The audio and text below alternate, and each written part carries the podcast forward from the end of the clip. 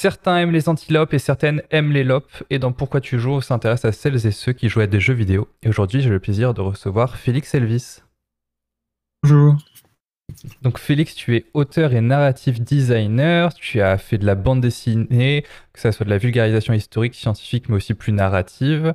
Tu as aussi travaillé dans le jeu vidéo, c'est pour ça qu'on te reçoit. Euh, tu as travaillé chez Quantic Dream et sur le très attendu Jusant, euh, qui va sortir chez Dontnod euh, à la fin du mois. Exactement, tu as tout dit. comment ça va? Bah, très bien, euh, ravi, ravi d'être euh, dans, dans, ce podcast. Euh, je j'ai pas trop l'habitude de parler de moi-même, mais je, je vais plier l'exercice et, et, ça, va être, ça va être chouette, je pense. Ça... Autant pour moi que pour les autres, j'espère. J'en suis persuadé. question habituelle, est-ce que tu peux nous dire les trois derniers jeux auxquels tu as joué? Oui, euh, alors moi normalement j'ai que une Switch pour jouer aux jeux vidéo et euh, le jeu sur lequel j'ai bossé ces trois dernières années, Jusant, il sortira sur tout sauf sur la Switch. donc euh, je me suis acheté une, PlayStation 5 pour l'occasion. Donc, euh, donc là, je peux rattraper des jeux auxquels j'avais pas eu l'occasion de jouer. Donc, euh, en ce moment, je joue à Ratchet Clank, euh, le, dernier qui est sorti là, je crois, qui est une bonne surprise. j'avais lu des bons commentaires, donc je m'attendais à avoir un jeu, un jeu sympa, mais vraiment, j'apprécie. Je joue, j'ai joué à Need for Speed Unbound juste avant. Euh, je n'ai pas encore beaucoup joué, mais il faut que je continue. Et sinon, sinon j'ai joué à Deathloop, euh, plus récemment. Là, ça fait partie de ma session de rattrapage des jeux d'arcane. J'ai joué à Dishonored 1 aussi, au 2. Et j'ai continué avec Deathloop pour voir un petit peu comment ils font leur jeu. Parce que je joue, euh, autant pour le plaisir que pour le travail. Donc, euh, il y a certains jeux auxquels je joue, c'est vraiment juste pour prendre. Enfin, c'est pas que pour prendre des notes, c'est aussi pour découvrir, mais je joue, je joue vraiment pas pareil à tous les jeux. Quoi. Ratchet Clank, c'était plus pour le plaisir, même si finalement j'ai pris des notes. Need for Spin and Bound, c'était aussi pour le plaisir. Et Deathloop, c'était plutôt pour le travail. Et, pas de souci.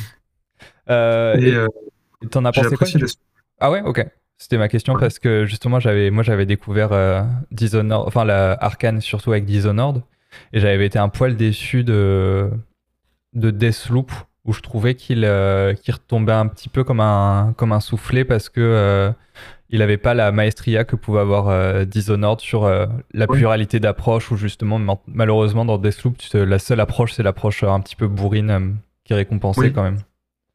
Oui, après, moi, c'est pas forcément des jeux qui, s'adressent à, mon moi en tant que joueur, parce que c'est pas, pas forcément des jeux que des, types de gameplay auxquels, auxquels, je joue pour le plaisir. Mais, mais alors, effectivement, j'ai préféré Dishonored, c'est sûr euh, j'ai trouvé hyper intéressant. Et puis en plus, euh, c'était un moment donné où je devais écrire des textes pour euh, des lettres, notamment pour Jusant. Et du coup, je, je, jouais aussi à Dishonored pour voir un peu comment ils avaient écrit tout leur game text. Mhm. donc vraiment, j'ai super apprécié Dishonored. Je trouvais ça très intéressant. Deathloop, j'ai trouvé, j'ai trouvé moins moins passionnant peut-être, mais j'ai trouvé qu'il y avait plein de plein d'idées intéressantes. Euh, j'ai pas, j'ai pas joué longtemps à Deathloop pour le coup, alors que j'ai quand même plus, beaucoup plus poussé ma partie euh, dans Dishonored. Mais, euh, mais voilà, plein, plein, de, plein de, de chouettes surprises euh, dans, dans Deathloop, plein de petites choses à prendre. Voilà, j'ai quand même apprécié. J'ai trouvé, j'ai trouvé peut-être un peu plus, un peu plus vide. Enfin, il y avait un peu moins de vie quoi dans Deathloop, mais ça tenait aussi de, de, de l'histoire en elle-même. On est sur une île un peu. Enfin, on n'est pas du tout dans la ville, de, dans les villes de Dishonored. tout à fait. C'est un peu normal que ce soit pas aussi grouillant de vie et de, et de petits détails. Quoi. Là, tu parlais que justement dans tes sessions de jeu, tu, tu prenais des notes. Et c'est. Euh, tu te sens obligé de le faire pour le travail ou c'est quelque chose que tu faisais déjà avant? Euh, Non, c'est vraiment quelque chose que je fais pour le travail et depuis que je travaille dans le jeu vidéo. Ça fait à peu près 4 ans maintenant que je travaille dans le jeu vidéo. Et, euh, et en fait, oui, bah, pour, pour écrire de bons jeux vidéo, je me suis assez vite rendu compte qu'il fallait quand même que je, je joue à d'autres jeux que seulement ceux qui me plaisent, euh, mhm. pour avoir quand même une vue d'ensemble un peu plus, un peu plus, de, beaucoup plus d'exemples et de, et de richesse dans, aussi dans, dans les idées que je pouvais apporter euh, pour les jeux sur lesquels je travaille. Et euh, effectivement, j'ai commencé à prendre des notes pour, pour me souvenir de tout, parce qu'en fait, un jeu, particulièrement un bon jeu, les mécaniques sont tellement, euh, tellement fluides et tellement bien intégrées dans le jeu que si on s'arrête pas pour prendre des notes et pour euh, regarder comment le jeu fonctionne vraiment, on, on, se rend pas vraiment compte de la richesse du jeu, de tout ce qui est proposé, de toutes les mécaniques qui sont en fait dans, dans le jeu. C'était un super exercice d'essayer de, de, faire vraiment comme du rétro engineering, c'est-à-dire mhm. euh, regarder une scène de, de, jeu, la jouer, la rejouer jusqu'à comprendre vraiment absolument toutes les, tous les petits mécanismes qui ont été mis en place pour que tout fonctionne, tout fonctionne dans toutes les situations, etc. Donc ça, c'est vraiment un exercice euh, hyper intéressant et que je fais depuis, depuis assez récemment, depuis un ou deux ans seulement, mais, qui m'a beaucoup apporté dans mon métier. Ouais, j'imagine. Là, tu, disais que de comprendre pourquoi un bon jeu, c'est un bon jeu. Et euh, ça m'amène à, une question que j'aurais pu poser après, mais du coup, c'est quoi un bon jeu pour toi? Est-ce que c'est un jeu qui va transcender chacun de ses aspects ou qui va être parfait sur un aspect en particulier? Euh, C'est pas une question facile. Ça, ça, dépend un peu des, ça dépend un peu des jeux. Je pense qu'un bon jeu, c'est un jeu qui me fait jouer plus longtemps que ce que je pensais. Euh, à premier abord. parce que j'ai du, mal, du mal à finir les jeux. Et donc les jeux où vraiment je ne me rends pas compte du, temps qui passe, pour moi c'est vraiment, vraiment que le jeu a réussi quelque chose. C'est vraiment qu'il a réussi à m'embarquer dans quelque chose. Et, euh, et, un jeu aussi où je, par exemple, par exemple je, si, si, je commence à jouer en prenant des notes parce que je joue un peu pour le travail et que finalement j'oublie mes notes et que je joue plus que pour le plaisir, clairement aussi c'est que le jeu il a, il a réussi quelque chose. Ouais. Euh, s'il si, me parvient à faire oublier tout le reste, à me faire oublier le temps qui passe et à me faire revenir jouer, et, si j'y pense la journée pour y, pour y rejouer le soir, c'est que voilà, ça, ça pour moi c'est un bon jeu.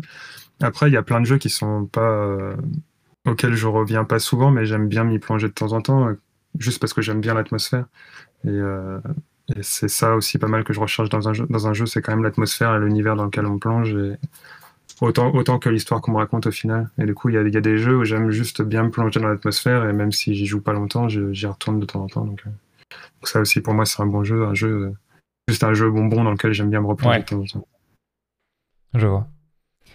Euh, est-ce que tu pourrais parler de ton premier souvenir de jeu vidéo? Oui. quand j'étais petit, on avait un Mac. Non, un gros, un gros ordi Mac.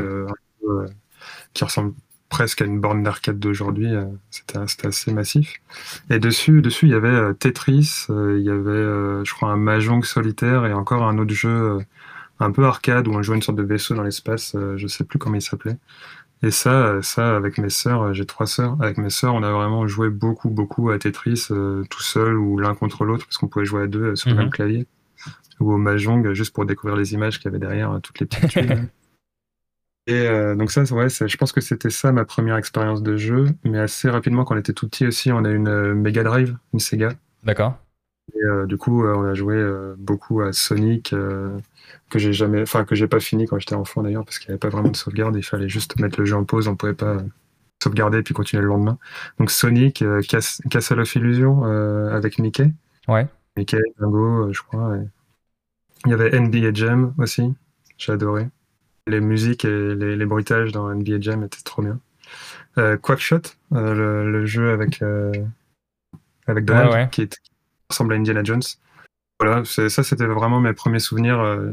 je me suis toujours demandé d'ailleurs, parce que j'ai eu vraiment petit, je pense que j'avais 4 ou 5 ans la Mega Drive, et je me suis vraiment demandé si mes parents avaient, avaient joué à Sonic entre eux pour essayer pour comprendre comment jouer et ensuite nous apprendre ou pas. Je, je les imagine bien jouer à Sonic pendant qu'on est couché euh, pour essayer de comprendre comment on joue avant de nous offrir la, console. Ça, c'est mes premiers, c'est mes premiers souvenirs de jeu. Et puis après, voilà, les cousins qui avaient une Mega Drive avec euh, ah, une, Nintendo 64 avec euh, GoldenEye à l'époque qui m'avait un peu chamboulé. Je pensais pas qu'un jeu pouvait ressembler à ça hein, en sortant de la Mega Drive. Donc voilà, c'était, ça. Je pense que c'est mes premiers souvenirs de jeux vidéo. Et c'est un média qui t'a suivi toute ta vie ou ça a été épisodique? Euh, ça non, ça m'a suivi toute ma vie. Après, j'ai un peu plus lâché pendant mes études parce que j'ai fait des études de cinéma. J'ai énormément joué, euh, énormément joué en, bah, en primaire, c'était plus la console, euh, j'en étais petit, mais énormément joué au collège parce qu'au collège, il y a Pokémon qui arrivait, il y a des choses comme ça qui. il y avait Baldur's Gate le 1, du coup. en voilà, en fait, nous, on avait un ordi aussi, on a eu un ordi assez rapidement et du coup, on jouait sur l'ordi familial, quoi. Ok. Et après, en fait, mais j'ai surtout joué à des jeux qu'on me prêtait ou chez, ou chez des potes. En fait, je me suis rendu compte de ça. Euh, euh, la plupart des jeux auxquels je jouais chez, même chez moi, c'était des jeux qu'on m'avait prêtés ou qu'on m'avait plus ou moins donné. on avait, nous, nos parents nous avaient acheté Adibou, Adi. voilà, on a joué énormément à Adibou et Adi. C'était cool d'avoir d'autres choses, quoi. on a eu le The Day of the Tentacles aussi, de mhm. LucasArts. je sais pas comment on a eu ça, mais je crois que je crois même que c'était sur disquette à l'époque. Je sais plus c'était un disque, je sais plus. bref, ça, c'était un des premiers jeux aussi auxquels on avait joué. C'était, super dur. Personne n'avait jamais réussi à le finir. Mais, euh, mais euh, ouais, donc j'ai, joué beaucoup, beaucoup PC euh, quand j'étais au collège et au lycée. Donc GTA, Baldur's Gate, Rayman, Rayman 2, j'ai adoré Rayman 2. Ah, excellent jeu s'il en est. Ouais, l'ambiance était, l'ambiance était folle. Puis, euh, puis Mario Kart double dash euh, chez, un ami. Euh, Starcraft avec mon pote Benjamin. On avait, joué en ligne. C'était à l'époque, on avait 20 heures d'internet par mois et on avait utilisé les 20 heures, les 20 heures pratiquement une journée. il s'était fait incendier par son père. il m'avait fait découvrir The Nomad Soul sur la Dreamcast aussi. Voilà, euh, je, je sais pas, Need for Speed chez un autre ami. Euh, j'ai un, un, super euh, pote qui s'appelait Romain à l'époque, qui, enfin, il s'appelait toujours Romain, mais qui à l'époque m'a prêté une Game Boy avec Pokémon Bleu. Je sais pas, il, il, avait deux Game Boy et il m'en avait prêté une pendant un an avec le jeu. C'était complètement fou. c'est un très bon copain, ça. Oui, c'est lui aussi qui m'avait prêté Baldur's Gate, pareil, pendant super longtemps. Ah oui, c'est un excellent copain. ouais, voilà. Non, mais voilà, donc j'ai joué beaucoup à plein de, plein de jeux différents. Euh, il y, a eu les, les, MMO qui sont arrivés aussi, mais moi j'avais que l'ordi familial et, euh, et, pas forcément 10 euh, ou 15 euros à mettre tous les mois, donc je jouais pas trop. Je rêvais de jouer à Guild Wars 2, mais j'ai jamais joué trop. Et, et après, en fait, j'ai fait des études de cinéma parce que, parce que j'avais l'impression que je pouvais pas faire d'études de jeux vidéo, c'était trop loin de moi, personne m'a vraiment dit que c'était possible, et je me suis un peu fermé la porte tout seul en me disant que c'était trop loin de chez moi, euh, D'accord. c'était qu'il fallait savoir dessiner ou des choses comme ça, enfin je sais pas, je me suis un peu euh, fermé tout seul la porte, et du coup j'ai fait des études de cinéma, parce que ça me plaisait bien aussi. Et pendant ces études-là, euh, j'ai regardé énormément de films, et j'ai beaucoup moins joué aux jeux. J'ai plutôt joué à des jeux mobiles, j'ai joué à Super Hexagon, Angry Birds, un RPG qui s'appelait Sword and Sorcery, qui était vraiment cool, assez impressionnant mhm. sur, télévision. Puis les Temple Run, euh, Doodle, Jump, euh, des choses comme ça. Euh, ça, et, c'est marrant parce qu'en fait, je suis revenu un peu à ce genre de jeu ensuite. J'aime bien finalement les, petits jeux, les, jeux mobiles ou les jeux, les jeux, pas mal de petits jeux sur la Switch aussi. finalement, c'est ce qui me plaît le plus en tant que joueur. C'est sans doute là où j'ai le plus de plaisir à jouer. Quoi. Et puis euh, j'ai fait des études à, Rennes, des études de cinéma, et du coup à Rennes il y a le Stunfest, le festival du jeu vidéo. Ouais, tout à fait.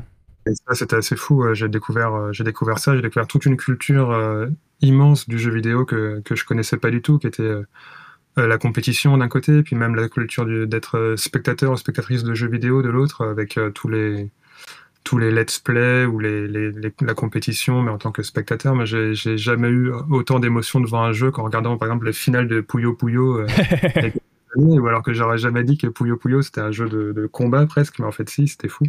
Il y avait une ambiance de fou dans le public. Donc voilà, il y avait, j'ai pas laissé tomber le, jeu vidéo du tout pendant mes études, mais ça s'est plus euh, déplacé vers autre chose, plus vers du jeu mobile et plus vers du, du festival de jeux vidéo. Et c'est que après, quand je me suis acheté une Switch, quand je me suis acheté une Switch euh, pour Zelda, Breath of the Wild, que j'ai vraiment recommencé à jouer beaucoup euh, à des jeux qui, étaient plus des jeux consoles, quoi. Ok. Euh, voilà. C'est très très joli parcours.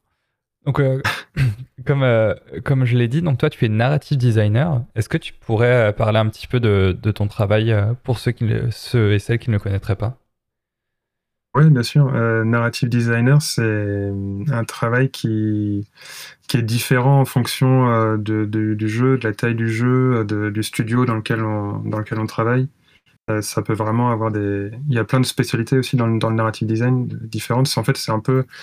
On va dire que c'est une, branche du game design qui est spécialisée dans la narration. Et du coup, comme tout comme le game design, bah, il, y a plein de, il y a plein de manières différentes de, de faire du narrative design. Euh, moi, je suis narrative designer et writer euh, pour le moment sur les jeux sur lesquels j'ai travaillé. C'est-à-dire que j'écris euh, les textes et mhm. je fais aussi le design narratif, c'est-à-dire je, je, je vais designer toutes les mécaniques qui ont trait à la narration dans le jeu, par, par exemple des mécaniques de dialogue ou des choses comme ça. D'accord. Mais pas que, parce qu'en fait, le, en fait, le narrative designer ou la narrative designer, c'est la personne qui va s'occuper de la narration dans le jeu. Et la narration dans un jeu, elle passe vraiment par, par tout, tous les domaines. Euh, elle peut s'incarner dans la manière dont les, dans l'animation, dans la manière dont les personnages sont animés ou dans leurs réactions. Euh, ça peut être dans les environnements, ça peut être dans, dans les effets spéciaux, pourquoi pas, dans les fixes dans la musique. Enfin voilà, il y a, toutes les parties du jeu. Finalement, tout, tout, ce qui est dans un jeu, ça, raconte un peu l'univers du jeu et ça, raconte le message qu'on veut, faire passer dans le jeu, si on a un message à faire passer. Et, euh, de, ce fait-là, le narrative designer euh, est amené à travailler avec vraiment toutes les personnes euh, qui, travaillent sur le jeu. C'est ça qui me plaît beaucoup dans mon métier c'est que euh, je vais discuter avec quelqu'un qui va faire du concept art, puis euh, l'heure d'après, je vais discuter avec euh, un développeur ou une développeuse, et puis ensuite, je vais discuter avec le, le, réalisateur ou la réalisatrice du jeu. Enfin, je, je, suis amené vraiment à parler un peu avec tout le monde, et, et ça, c'est ça, c'est un aspect qui me plaît beaucoup. Et, et voilà, il y a, y a, certains jeux où comme, comme ce que j'ai fait moi, la personne qui écrit les textes et la personne qui design la narration, c'est la même personne. Mhm. Il y a des jeux où c'est beaucoup plus euh, séparé, le travail est beaucoup plus séparé et divisé, principalement les gros jeux, puisque sur, euh, sur des jeux qui sont un peu plus gros que ceux sur lesquels j'ai bossé, euh, bah, une seule personne ne peut pas du tout faire tout le travail. Donc là, là, c'est, là, il y a des gens qui écrivent, et puis des gens qui designent, et puis dans les gens qui designent, il y a des gens qui designent certains trucs, qui peuvent designer par exemple uniquement les dialogues, ou designer plutôt les cinématiques, ou designer des choses comme ça. Euh, moi, moi, mon, moi, j'ai travaillé sur des jeux un, peu, un peu plus petits. Euh, par exemple, sur Jusant, j'étais le seul narrative designer et writer.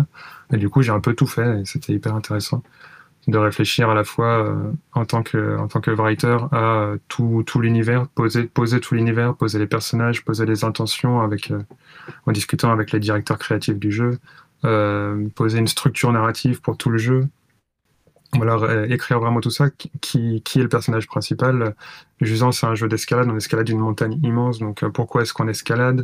Euh, Qu'est-ce qu'on veut raconter avec ça?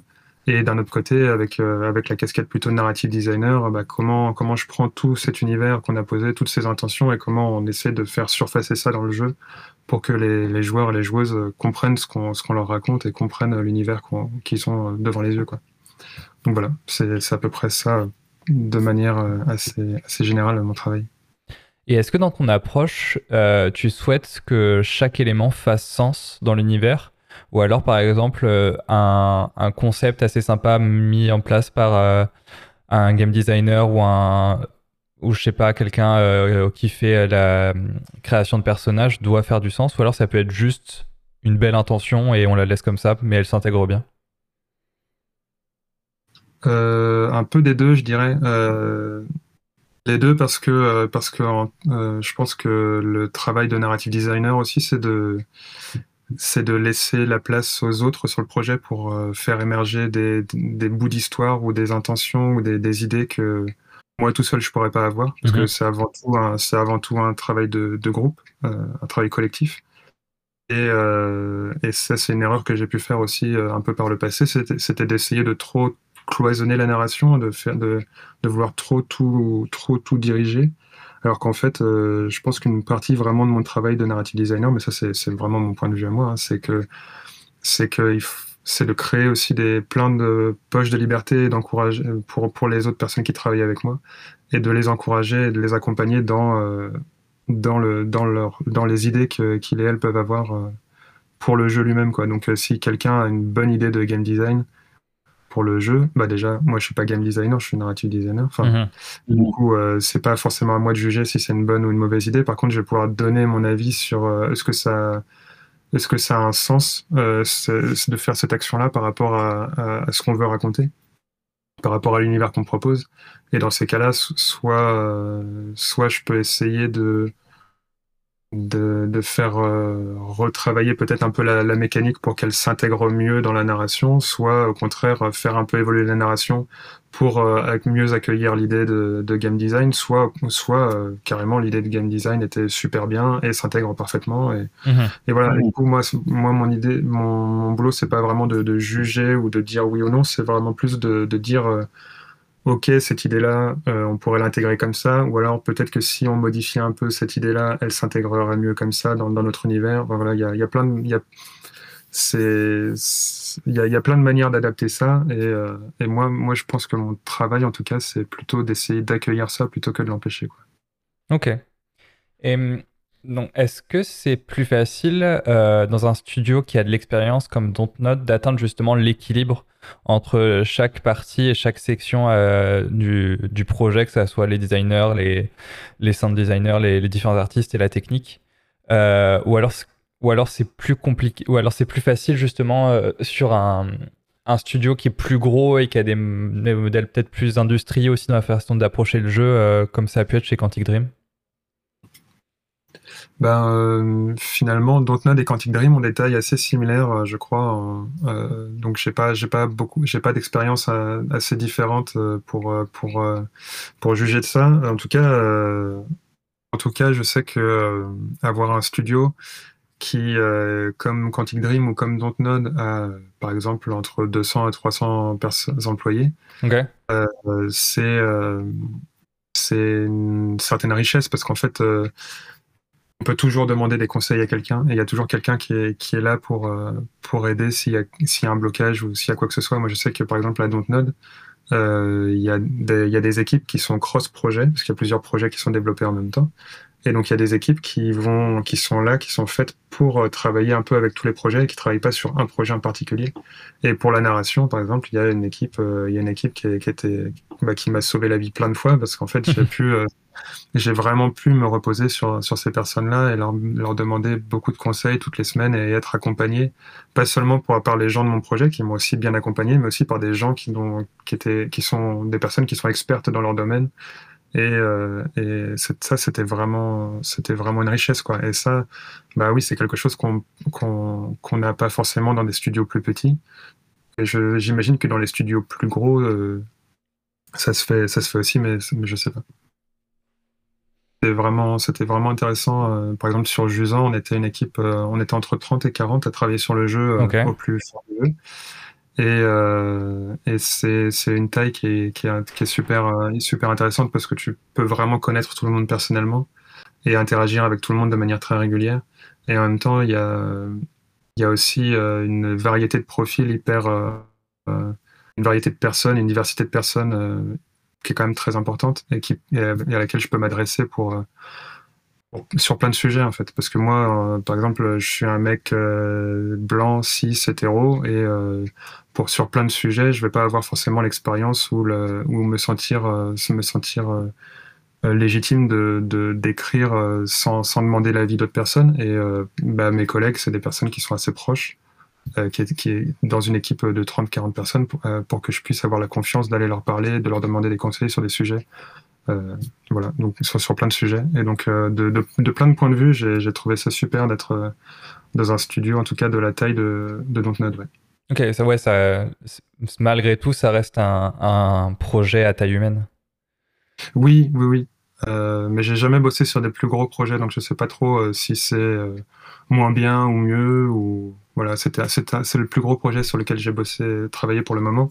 À Quantic Dream, on était dans une toute petite équipe euh, au sein d'un gros studio, mais on était plutôt une dizaine, une douzaine. Ok. Donc là, c'était pareil, c'était super euh, super sympa de travailler avec euh, seulement une dizaine ou une douzaine de personnes parce que parce que là, vraiment, on est, on est tout le temps tous ensemble et il y a vraiment une sorte de, de, de, petit groupe qui se crée qui est, qui est, très chouette. Quoi. Et là, tu l'as abordé justement où Dontnod, euh, ils ont quand même euh, leur, euh, leur plus gros succès sur ces dix dernières années, ça avait été Life is Strange, et justement qui était une approche très queer du jeu vidéo et de la narration, de mettre en avant des personnages forts qui soient hors de, de la norme hétéro, hétéronormée, justement. Et justement, est-ce que c'est compliqué d'arriver dans un... après ça, justement, comme tu disais, en tant que comme cis blanc euh, Non, c'est pas compliqué du tout, mais mais euh, j'ai conscience aussi d'être arrivé, euh, d'être là où j'en suis dans ma carrière, euh, parce que parce que j'accumule la plupart des privilèges qu'on puisse imaginer. donc donc il faut que j'ai conscience de ça aussi et mais dans, dans, dans mon dans mon travail j'essaye j'essaye de comment dire, de faire des jeux qui sont le plus accueillants possible pour euh, le plus de personnes possible, mhm. et notamment pour les personnes euh, minorisées. j'essaie de j'essaie de ne pas être excluant dans ma manière d'écrire et, et, pour ça bah, il faut que je me renseigne sur beaucoup de choses que j'apprenne beaucoup de choses et surtout que je fasse pas confiance à juste mon ressenti à moi et que j'aille poser des questions à d'autres personnes et que et que je discute avec plein de monde en fait euh, et le, le, et les jeux les jeux seront toujours euh, plus riches si les équipes qui travaillent dessus sont plus diversifiées. Tout à fait. Euh, enfin ça c'est mon avis en tout cas. Et, euh, et voilà, moi, euh, du coup, je, je, suis un mec cis, blanc, hétéro dans, dans l'industrie du jeu vidéo, donc de par ma présence, je révolutionne pas grand chose. Par contre, je peux essayer, je peux essayer de d'écrire des jeux ou de proposer des expériences qui euh, qui peut-être s'adresseront s'adresseront pas que à moi quoi. Bah, je c'est ce que j'essaie de faire à, mon niveau pour le moment parce que pour le moment, j'ai pas plus de pouvoir décisionnaire que ça dans, dans, le jeu vidéo quoi. Je suis juste un narrative designer, donc c'est après c'est à peu près tout ce que je peux faire. Ça et, et par exemple, il y a ça et essayer de, oui, de, de, bah de, de, faire, euh, de, de, travailler avec, euh, avec des, des, personnes qui ont des, des, des profils, euh, avec des personnes minorisées ou des personnes qui ont des profils différents du mien, mais pour, pour le moment, c'est pas forcément moi qui choisis ça. Mmh. Mais je trouvais que justement ça, ça se ressentait bien dans, dans Jusant justement. Je promis après on parlera d'autre chose que Jusant. Mais c'est euh, mais justement d'avoir euh, un personnage qui n'est pas euh, genré, qui n'est pas nommé, ça permet justement où tout le monde peut mettre un bout de lui dans ce personnage là. Oui, oui, oui, mais ça, alors, pour le coup, c'était même, c'était pas moi qui, qui, qui avait cette volonté-là. C'était vraiment quelque chose que les, deux réalisateurs du jeu, Mathieu et Kevin, voulaient faire depuis le début. Mm-hmm. Et euh, oui, moi, ça m'allait bien. On avait des inspirations euh, communes. Euh, par exemple, on avait Journey en, inspiration pour, pour Jusant. Je pense que ça, ça, se voit un petit peu quand, quand on joue au jeu. Et, et donc, donc, on, avait, on avait envie d'avoir ce, ce, personnage principal qui puisse, dans lequel on puisse s'investir pleinement, comme un peu comme une, comme une page blanche dans laquelle on, qu'on peut remplir soi-même. Quoi. Voilà le camion de poubelle qui passe dans la rue, ça fait toujours plaisir. Euh, dans le jeu aussi, moi, il y a un truc qui m'a, quand j'ai fait la démo, parce qu'alors on, est, on enregistre ce podcast, le, jeu n'est pas sorti, mais il y a quelque chose qui m'a vraiment sauté aux yeux quand j'ai vu la mer, quand j'ai vu euh, la rocaille, les falaises, etc. C'est, je l'ai écrit sur mes notes en majuscule, j'ai écrit la Bretagne. Et j'ai vu que justement, tu euh, es né dans la, la région Bretagne, et ça ça me pousse à la question est-ce que quand on crée une œuvre en tant que narrative designer ou quoi, quoi que ce soit, est-ce qu'on est obligé de mettre un bout de soi justement dans ce qu'on crée? Euh, Je pense que oui. Mais euh, je sais pas si on est obligé, mais je, un, jeu comme Juisant, c'est un, un, sacré travail. C'est un marathon. Euh, ça, moi, j'ai travaillé un peu plus de deux ans et demi dessus. Et je pense que pour euh, réussir à s'investir pendant aussi autant de temps sur un projet et pour rester motivé autant de temps sur un projet, et, il, faut, il faut écrire sur des choses qui nous tiennent à cœur, quoi. Mhm. Et enfin, travailler ou, ou, mettre, mettre de nous dans, dans, le jeu, quoi. Et je pense que c'est le cas de toutes les personnes qui ont travaillé dans le Jusant. J'ai l'impression que tout le monde a vraiment mis beaucoup, beaucoup dans le jeu.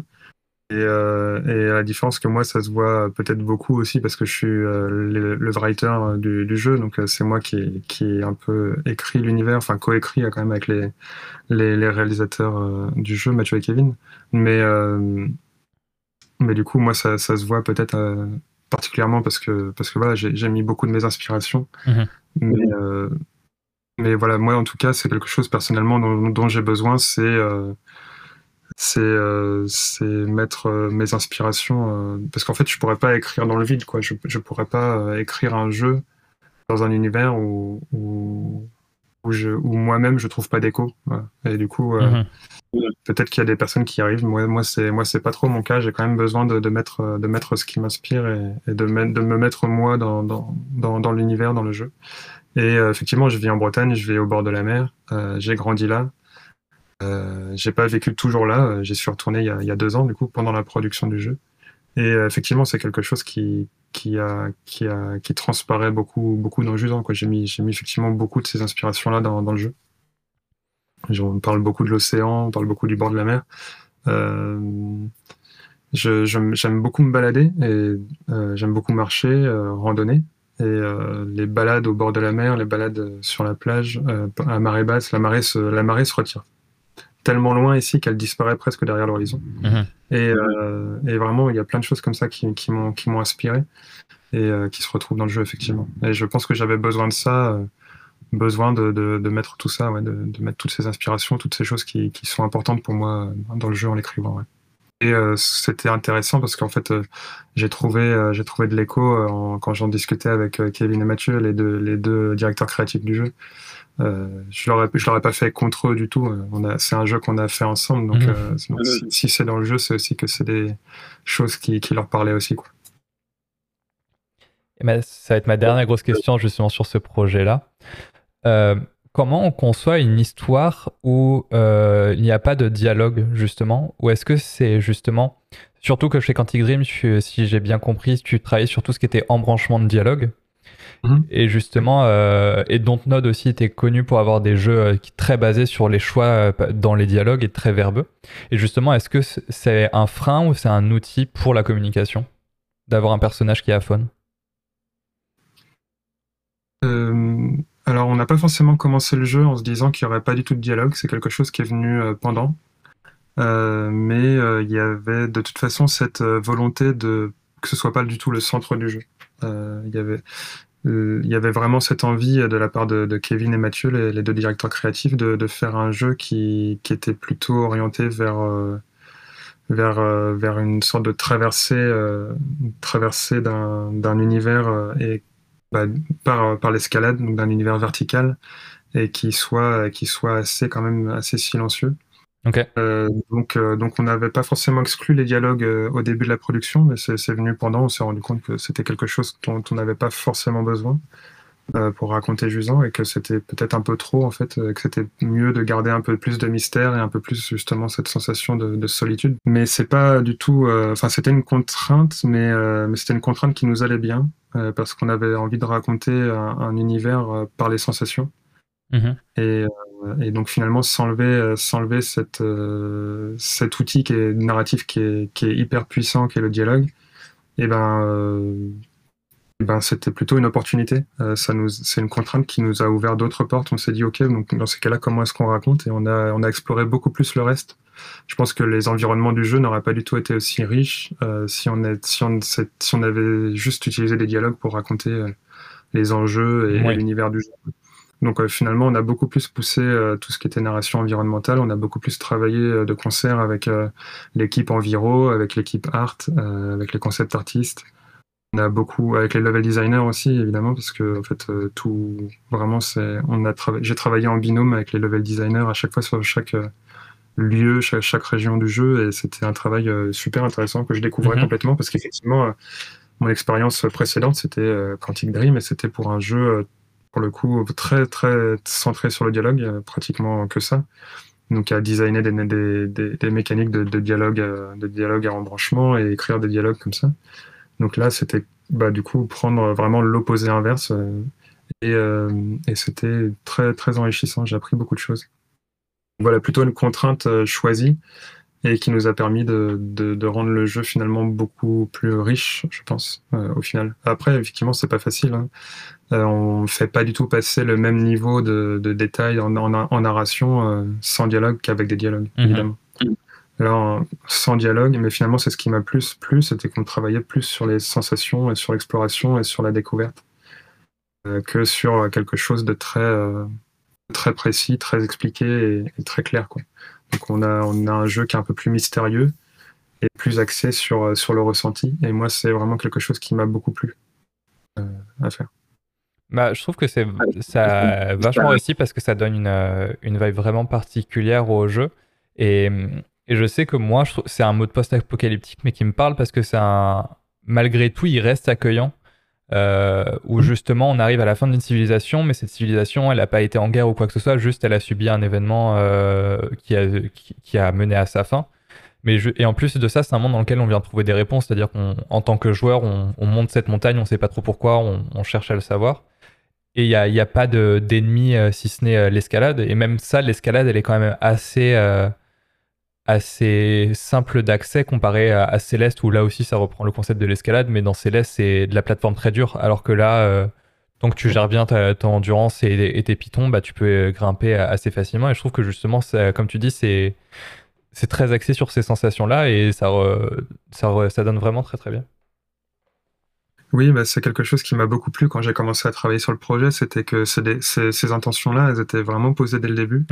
Et, et, pour moi, c'était la, force de, Kevin et Mathieu, les deux directeurs du jeu, de, de conserver ce fil rouge tout le temps et de ne pas y renoncer, euh, parce, que, euh, parce que ça amène une simplicité vraiment dans l'expérience qui est, qui est assez radicale, finalement. Euh, je trouve que c'est un jeu qui, sans être forcément révolutionnaire ou quoi, est quand même radical dans, dans, dans, les, dans, les, dans ce qu'il propose en tant que jeu vidéo. Et, euh, et ça, j'aimais bien parce qu'il y a une certaine radicalité et en même temps, ça reste un jeu euh, euh, dans lequel on n'est pas forcément poussé dans ses retranchements en permanence, malgré tout. c'est quand même un jeu qu'on peut faire à son rythme, dans lequel il n'y a pas forcément énormément de stress. Et ça, c'est oui, voilà. Moi, en tant que joueur, euh, j'ai eu la chance, là, je pense que c'est une chance qui se reproduit pas tout le temps, mais j'ai eu la chance de travailler sur un jeu auquel euh, j'aurais bien aimé jouer aussi. Enfin, moi, il y, avait, mais ça, des, fois, des fois, l'inverse est bien aussi. Je pense que il y a plein de gens qui adorent travailler sur des jeux qui, qui sont pas du tout des jeux sur lesquels ils, ils, ils, jouent normalement pour le plaisir. Mais moi, Jusant, c'est vraiment, j'aurais euh, adoré découvrir ce jeu en tant que joueur, et j'ai eu la chance de travailler sur ce genre de jeu. Et donc vraiment, ouais, il y a eu ce cet alignement, cet alignement au début qui, était un peu fou. Et que je, suis vraiment content que Kevin et Mathieu aient réussi à voilà, conserver cette volonté, ces idées jusqu'au bout, malgré tout, parce que les, le développement d'un jeu, c'est vraiment les montagnes russes. Il y a beaucoup, beaucoup de, de, choix à faire tout le temps, beaucoup d'idées, de, d'idées, de renoncements, de choses qui partent un peu dans tous les sens. Et garder un cap euh, comme celui-là, euh, c'est vraiment pas simple. Donc, euh, je, je, suis content que, je suis content qu'ils aient réussi en tout cas. Est-ce que justement, euh, il y a un jeu que tu as aimé alors que tu pensais ne pas l'aimer, de prime abord? Euh, Oui, Death Stranding. J'ai lancé ce jeu par curiosité, euh, parce que j'en entendais beaucoup de choses, parfois très contradictoires. Et, et je sais pas, je, je, suis pas forcément, par exemple, je suis pas forcément très fan des jeux qui ont une, une DA euh, trop réaliste. Euh, de, du coup, pareil, j'étais bien tombé avec Jusant.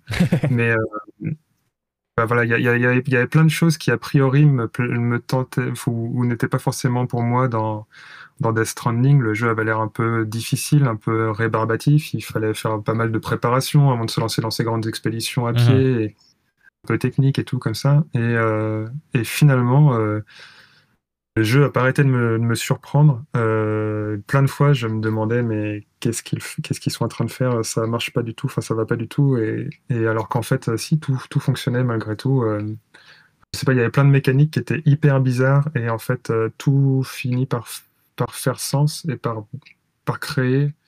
Et finalement, ça finit par créer quelque chose qui, qui fonctionne. Et du coup, J'étais euh, assez étonné de, de, bien aimer ce, jeu vidéo. J'y repense régulièrement et j'y rejouerai. Alors qu'il y a plein de jeux auxquels je joue, euh, même des jeux que j'apprécie, où je sais que j'y rejouerai pas forcément parce qu'en fait, j'ai toujours beaucoup trop de jeux, de jeux auxquels il faut que je joue. Et, euh, pourtant, et Death Stranding, malgré tout ça, malgré toutes ces bizarreries, m'a suffisamment intrigué, plu euh, c'est lui pour que j'ai envie d'y retourner et de continuer à creuser un peu tout ce qu'il tout ce qu'il propose. Moi aussi, c'était la première fois que je jouais à un jeu de, Kojima, donc euh, je pense que j'étais pas, je m'attendais pas à autant de, bizarreries et de choses, euh, ordinaires. Et en fait, j'ai trouvé ça hyper, hyper intéressant, hyper, hyper cool qu'un jeu aussi, aussi gros, aussi gros, gros budget puisse se permettre de, de faire autant de trucs un peu, un peu qui sortent de l'ordinaire, un peu bizarre, un peu incompréhensible de prime abord. Et, euh, et puis en plus, euh, plus je, plus j'en apprenais sur le jeu, plus je trouvais ça intéressant d'avoir vraiment cette. Euh, si je me trompe pas, une des volontés du jeu, une des, une des, une des choses que le jeu raconte, c'est vraiment essayer dans un monde complètement éclaté, un peu post-apocalyptique, de reconnecter oui, tout à fait. les gens littéralement bah, en amenant des messages, quoi. Littéralement, on reconnecte. de construire les ponts entre les gens. les personnes, les, les, les, les, NPC, quoi, les, les, les, les, personnages du jeu, voilà. Et, euh, et, en même temps, il y a cette, il y a cette idée de euh, les, les, joueurs et les joueuses du monde entier peuvent aussi s'entraider et se reconnecter en posant des, des choses dans le jeu, des, ponts, des, échelles, des, choses comme ça. On peut ramener les, messages, les, messages ou les colis que les autres joueurs et joueuses ont déposés parce qu'ils n'ont pas réussi à les emmener au bon endroit, etc. Et du coup, il y a une sorte de truc hyper méta où euh, littéralement le jeu reconnecte euh, les gens de la même manière euh, que notre personnage va reconnecter les différents personnages de l'univers. Et je, je trouve ça vraiment brillant. C'est il y a une sorte de simplicité, mais tellement difficile à, à obtenir. Puis bon, bah, par-dessus tout ça, il met, il met son, son étrangeté de, de un peu chelou, mais qui faut. Mais en fait, finalement, tout, tout fonctionne. tout fonctionne. Donc voilà, vraiment Death Stranding c'est sans doute le jeu que je m'attendais pas à aimer, que j'ai le plus aimé euh, dernièrement. Parce que sinon, il y a plein de jeux que j'ai beaucoup aimé, mais, mais euh, celui-là, vraiment, je m'attendais pas à, l'apprécier autant. J'y jouais plus pour le travail, pour le coup. Ça fait partie des jeux où j'ai oublié de prendre des notes et, oh, j'ai oublié le temps que je passais dans, dans, le jeu, quoi. Voilà. Mais Kojima, ça a toujours été un de ses, un de ses fers de lance, ça, depuis quelques années, de, de connecter les gens et de faire en sorte de créer une collaboration dans ces jeux. Donc là, dans Death Stranding, c'est vraiment au, cœur du gameplay où vraiment il y a un intérêt de jouer en étant connecté. Mais dans Metal Gear Solid 5, justement, il y avait euh, un mode multi où c'était juste tu t'allais attaquer la base de d'autres joueurs, euh, tout en développant la tienne. Et en fait, il y avait une cinématique cachée qui était la vraie fin du jeu, où en fait, justement, dans l'échelle de progression de ta base, tu peux choisir à un moment de développer ou non l'arme nucléaire. Et justement, si tous les joueurs du monde décide de renoncer à développer l'arme nucléaire et justement ça débloque une cinématique cachée euh, où justement qui dit bah, bravo à tous, vous avez, euh, vous avez créé la paix dans le monde. Mais c'est, cool. Et j'aime bien. Il est. J'aime bien. Voilà. ça me donne envie de jouer à ces autres jeux, malgré, malgré le fait que c'est pas du tout les jeux auxquels je, je joue normalement. Mais, mais voilà, ça, ça m'a donné beaucoup de curiosité pour, pour le reste de ces jeux. Pour moi, sa plus grosse curiosité, ça restera Boktai, qui était euh, une série sortie sur euh, Game Boy Advance, où on était un chasseur de vampires et notre arme, euh, justement, utilisait l'énergie du soleil. Mais pour la recharger, il fallait vraiment aller au soleil à l'extérieur parce que la cartouche avait des cellules photovoltaïques. J'avais entendu parler de, de, de ça, mais ça, c'est vraiment très drôle. Il avait fait un jeu aussi où la, la, sauvegarde, la save était corrompue à un moment donné, je crois. Et... Oui. Dans des Metal Gear Solid. C'est ça. Mais euh, même, il voulait aller plus loin, c'est-à-dire que dans le, euh, sur le premier Metal Gear Solid, il voulait faire en sorte que à chaque fois que tu meurs dans le jeu, ça efface ta sauvegarde et que le jeu soit plus jouable. Et du coup, euh, il voulait que les gens achètent beaucoup le jeu. Du coup, il était vendu à prix réduit. Mais Konami a dit non, c'est une idée de merde, je pense qu'on peut pas produire ça. Ah oui, oui, mais, mais c'est cool. C'est cool d'explorer ce genre de choses. C'est un peu méta. et comme tu dis, c'est surtout une manière différente d'aborder le, le jeu et ça propose quelque chose, euh, quelque chose vraiment euh, qu'on n'a pas vu ailleurs. Malgré tout, Kojima, il a, il a quelques, il a parfois un bel ego, mais il a quand même réussi à apporter vraiment des choses très intéressantes au médium. Oui, puis en fait, euh, chaque chose comme ça, c'est, c'est vécu comme un risque pour les gens qui financent les jeux. Mm-hmm. Et c'est pas évident de convaincre les gens de prendre des risques. Et euh, bon, bah, lui, aujourd'hui, il peut se le permettre, euh, mais, en tout cas, je pense que chaque, malgré, même quand tu es installé comme, comme Kojima, je pense que chaque, chacun de ces risques, et c'est une bataille pour réussir à, convaincre les gens. Donc, euh, donc ouais, moi, en tout cas, j'étais super, super agréablement surpris de, de Death Stranding, ouais. On a parlé du coup de ton métier de narrative design. Et est-ce que justement il y a un jeu dont tu aurais aimé réécrire l'histoire ou refaire tout son narrative design parce que tu le trouvais très, totalement à côté de la plaque?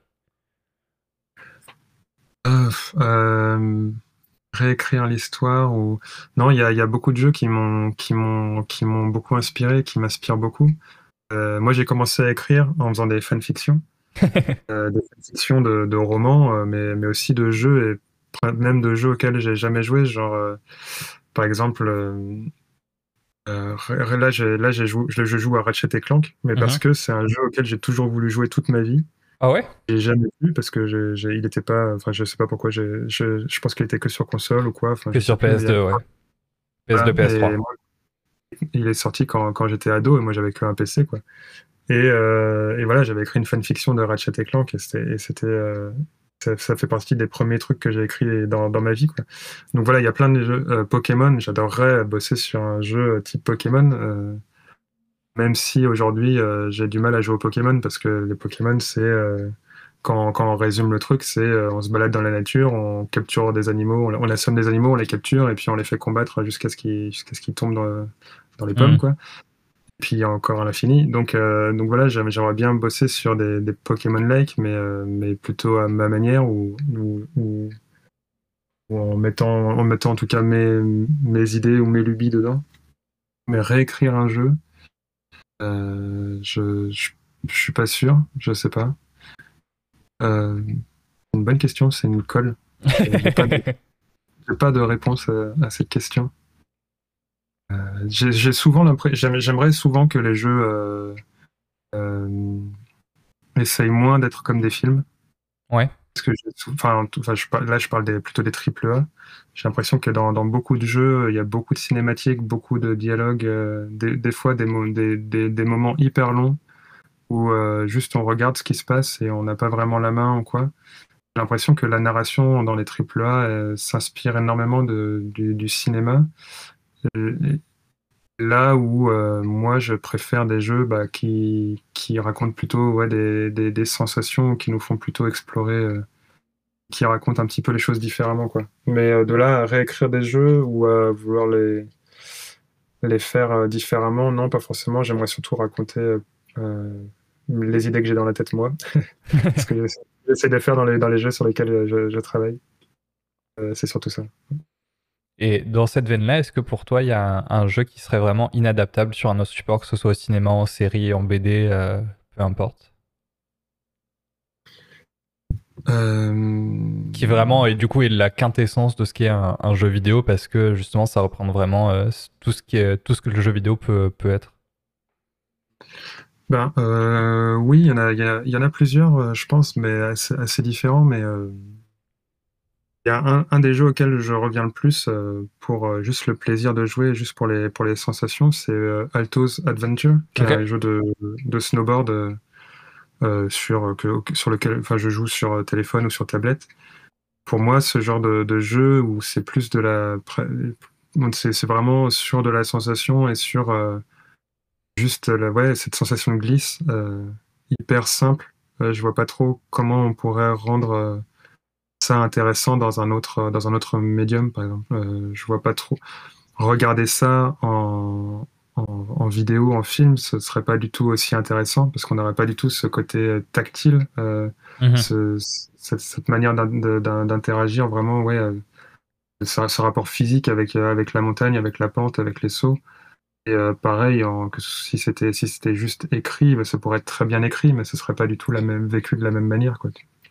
Et donc euh, donc euh, ouais, je, par exemple, je pense que Alto's Adventure c'est un jeu qui fonctionnerait pas autrement, mais il y en a d'autres. je pense pense à quoi? Je pense à Florence, un autre un autre jeu mobile mm-hmm. qui m'a renversé quand quand j'y ai joué. Je, je trouvais ça fou. C'était tellement émouvant tellement bien, bien écrit, mais sans être juste de l'écriture, en étant aussi beaucoup du gameplay, beaucoup du visuel, beaucoup de l'animation. Et euh, j'imagine pas du tout euh, Florence euh, dans un autre, une autre manière que, que, que qu'en jeu vidéo, par exemple. je pense pas que ce soit possible de, de, le faire exactement pareil et de faire ressentir la même chose aux gens si on le fait autrement. Quoi.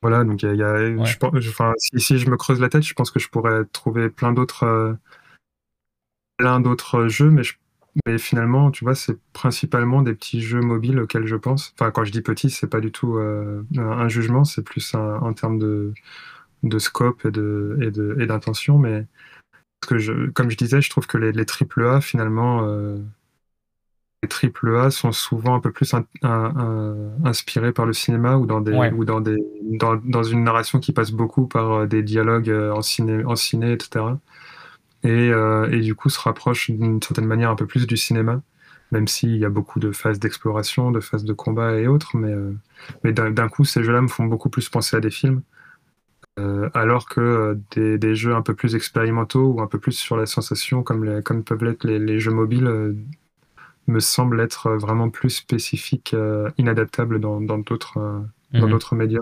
Je vois. Avec, le même niveau de ressenti, quoi. En, en, jeu mobile, j'avais adoré Super Hexagon, par exemple. Et pareil, un jeu de, c'est un jeu de rythme complètement hypnotique et, euh, et, je vois pas trop comment on pourrait euh, ressentir euh, ce qu'on ressent en jouant à Super Hexagon euh, autrement que dans un jeu vidéo. Quoi. Mais c'est marrant parce que là, tous les exemples que tu cites, c'est des jeux où le but c'est d'atteindre l'état de flow assez rapidement et justement il n'y a plus que le jeu qui compte et c'est vraiment tu réfléchis plus et tu réagis, c'est de, de l'instinct. Et tu as cette sensation où tout devient naturel dans le jeu et c'est vrai que ça c'est inadaptable sur un autre support. Bah, je, je, pense à Flowers quand tu dis ça aussi. Mhm. Et euh, Flowers, on, juste on, plane au-dessus d'une, de, de plaine herbeuse et on rassemble les fleurs et on, et on rassemble leurs pétales. Et ça, c'est, c'est hyper poétique, c'est hyper simple. Et euh, pareil, je, je vois pas trop comment on pourrait le, ressentir ça autrement qu'à travers ce jeu-là. Quoi. Tout à fait. Ça me fait penser, moi, à, mes grandes sessions sur euh, Steep, le jeu d'Ubisoft Annecy de, de Glisse mais, euh, mais après, malgré tout, euh, bah, ça s'inspire de la glisse. Donc cet état de flow, tu l'as aussi en, mettant tes skis ou ton snow et en allant sur la montagne.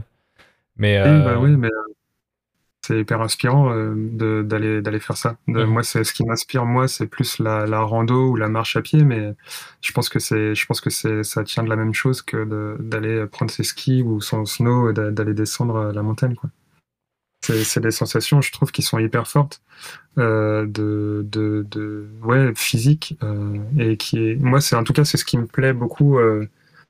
C'est ce que j'aime beaucoup explorer en tant que créateur de jeux vidéo aussi. Quoi. C'est ce que j'ai essayé de, de creuser dans Jusant, et, ce que, et c'est vraiment cette direction-là dans laquelle j'ai envie d'aller pour les prochains jeux sur lesquels je travaillerai.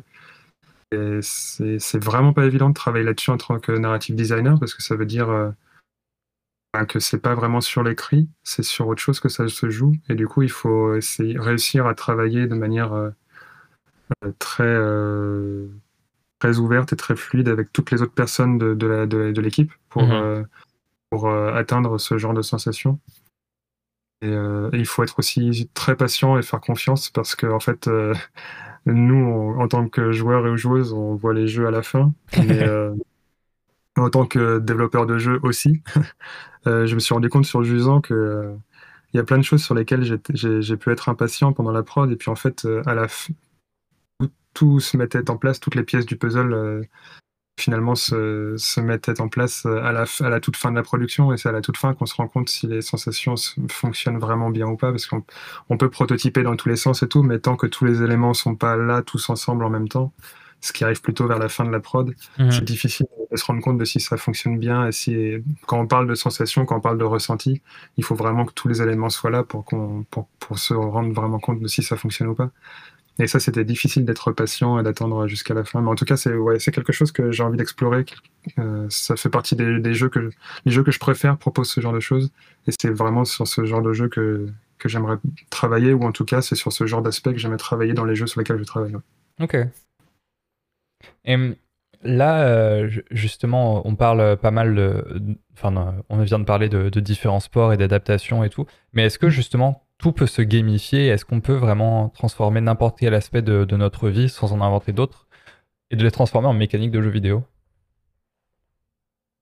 Euh, Je sais pas, je, je suis pas sûr. Euh, je me pose régulièrement la question. je regarde un peu autour de moi quel que soit ce que je fais, et, je me demande si, si on peut euh, si on peut réduire ça à des mécaniques et, euh, et euh, inclure ça dans des jeux ou faire des jeux en se basant sur ce genre de sur des mécaniques. Et il y a certaines choses qui fonctionnent bien et d'autres d'autres moins bien. Mhm. Mais mais je suis persuadé par contre qu'il faut qu'il faut essayer. Enfin en tout cas moi de, moi en tout cas c'est un, besoin que j'ai en tant que narrative designer, c'est de faire des choses qui sortent du jeu vidéo et qui sont pas du jeu vidéo pour, pour euh, être euh, plus inspiré dans mon travail ensuite sur le jeu vidéo. Et même si mhm. c'est pas, euh, même si c'est pas adapté des choses que je vois dans la vraie vie en mécanique, même si c'est pas une adaptation littérale dans le jeu, j'ai besoin de faire d'autres choses, j'ai besoin de, de, de, de, de faire d'autres choses pour, pour mieux faire mon travail. aussi parce que le jeu vidéo, c'est un, comme, comme on disait au tout début, c'est vraiment un marathon. Et Donc c'est un projet dont on voit pas le bout avant d'être au bout et c'est très c'est pas facile d'arriver de garder la motivation jusqu'au bout. Et pour euh, pour pallier à ça, moi j'ai besoin de faire des projets plus courts à côté. Euh, des, des, petites choses, euh, même ça peut, être, ça peut être juste du jardinage, juste jardiner une heure, rempoter trois plantes. Mais c'est un truc que j'ai fait, que j'ai commencé, que j'ai terminé. Et ça m'a pris peut-être une heure, ça m'a pris peut-être deux jours, mais c'est un projet court. Et j'ai besoin de, j'ai besoin de faire ces choses-là à côté. Je fais aussi, par exemple, je fais du tournage sur bois. Je fais des assiettes, je fais des bols, je fais des, plein de choses comme ça. Ça, ça me plaît beaucoup. J'ai appris ça l'année dernière. Et euh, c'est pareil, c'est des petits projets. Ça me prend une semaine, deux semaines, mais pas plus. Et euh, voilà, j'ai besoin de, multiplier les choses et, et, de pas forcément aussi toujours derrière mon ordinateur, de faire des choses qui sont un peu en dehors de l'ordinateur. Mais j'ai besoin de, multiplier les choses qui sont en dehors euh, du jeu vidéo et de faire d'expérimenter, de, de, faire des expériences différentes pour, euh, pour mieux faire mon travail. Et effectivement, il y a des choses des fois qui m'inspirent beaucoup et que j'ai envie de retrouver littéralement ou, plus poétiquement dans, un jeu vidéo, mais euh, dans le Jusant, on voit il y a une mécanique euh, de, narration que j'essaie de travailler où c'est vraiment sur le son et on, peut mettre un coquillage à l'oreille et écouter et écouter et on entend des choses dans ce coquillage, dans ces mmh. coquillages. Ça, c'est vraiment quelque chose euh, qui me vient de la vie de tous les jours. Euh, je ramasse euh, des coquillages, je, fais, je, collectionne un petit peu les coquillages qui me plaisent. Et quand j'étais petit, évidemment, avec, avec les autres enfants, avec mes sœurs, on écoutait dans les coquillages et ce truc quand on met un coquillage à l'oreille, on entend l'océan. Et ça, c'est une mécanique que j'ai traduite très littéralement dans mon jeu. Mais pour raconter autre chose, on n'entend pas juste l'océan, on entend, on entend autre chose. Mais, mais voilà, il y, a des, y a des choses comme ça qui, que je vais qui vont peut-être m'inspirer très littéralement, mais la plupart du temps, euh, c'est pas, c'est pas, non, c'est pas des transcriptions littérales de mécanique que je prends dans la vie de tous les jours. C'est plus, euh, c'est plus euh, réfléchir à d'autres choses, penser à d'autres choses, vivre d'autres choses, et pour pour être plus inspiré dans mon travail de manière générale. Ok, je vois. Ouais, ce besoin de de trouver autre chose aux jeux vidéo et de et de d'avoir quelque chose qui te permet justement de, de mieux travailler derrière, si je puis dire. Oui, ouais, ouais, ouais, Mais parfois, c'est parfois c'est quand même euh, très lié, quoi. Pour Jusant, je sais que je me suis beaucoup inspiré aussi de tous les, tous les moments où j'ai pu aller en montagne, euh, faire des faire des randos ou autres, ce que ce que ce qui m'a toujours euh, beaucoup plu et passionné. Et c'est ça fait partie des moments les plus waouh, les plus poétiques de ma vie, de, marcher en montagne. Quoi. Je trouve ça assez fou. Euh, et, donc effectivement, ça, c'est des choses qui m'ont inspiré euh, très, très littéralement pour Jusant. Et ça me fait penser, je crois que pour Pokémon aussi, euh, l'idée d'un des créateurs du jeu, c'était qu'il adorait, quand il était petit, se balader en pleine nature et capturer les insectes, capturer les animaux ou, les, ou, les, ou les trouver, les identifier, etc. Et il en a fait un jeu qui, qui est devenu Pokémon. C'est pas une, c'est pas une transcription littérale de, de ce qui l'a passionné, mais ça reste quand même une, forte inspiration. Et moi, c'est pareil. Pour Jusant, en tout cas, je me suis beaucoup inspiré de, de, de, la, de la nature, de, de, la marche, de la, de la randonnée et de, de la mer ou de l'océan qui, m'entoure. La montagne ne m'entoure pas, mais j'y vais régulièrement. Je peux pas tout avoir. c'est déjà bien d'avoir la mer. Oui, ah oui c'est super précieux. Est-ce qu'il y a un jeu que tu voudrais oublier? Que ce soit pour les bonnes ou pour les mauvaises raisons euh, Ah bah il y a plein de jeux que je voudrais oublier pour les redécouvrir à nouveau. Euh, mais c'est plus pour des bonnes raisons. Euh, en fait, les, jeux, les jeux qui m'ont pas forcément plu, je suis quand même content d'y avoir joué parce qu'en fait, je sais pourquoi. je, tu sais pourquoi les aimes pas. Et ça, ça informe mon, mon goût en tant que mes goûts en tant que joueur et aussi mon travail en tant que narrative designer. Je sais que ben j'ai pas envie d'aller dans cette direction-là, par exemple, et du coup, euh, et du coup, je vais essayer de travailler pour, euh, pour, pour que les jeux sur lesquels je, je, je, travaille moi euh, ne, ne, fassent pas forcément les mêmes erreurs ou aillent pas utiliser ces mécaniques qui me plaisent un peu moins ou ce genre de mhm. choses. Mais, mais non, ce, ce sera surtout oublier les jeux que j'ai adorés pour les redécouvrir à nouveau. Mais, euh, mais généralement, il suffit de les laisser euh, quelques années et puis euh, d'y retourner et on a suffisamment oublié pour retrouver quand même le plaisir de, les redécouvrir. Donc ça, c'est plutôt, plutôt OK. Hum, tu parlais de, as beaucoup parlé de notamment tes sœurs, le fait que tu jouais avec tes sœurs. Mais est-ce que justement il y a un moment que tu chéris ou tu, que tu as partagé avec le jeu vidéo avec quelqu'un?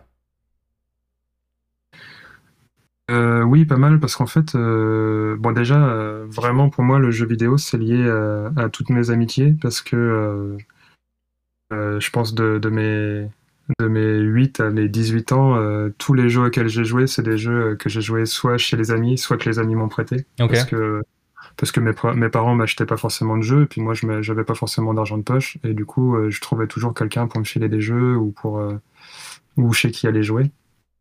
Donc, euh, donc vraiment, euh, vraiment, pour moi, c'est le jeu vidéo, c'est synonyme de de ouais d'amitié de, tous mes de tous mes amis avec lesquels on partageait euh, on discutait à l'infini de jeux auxquels on, mhm. jouait.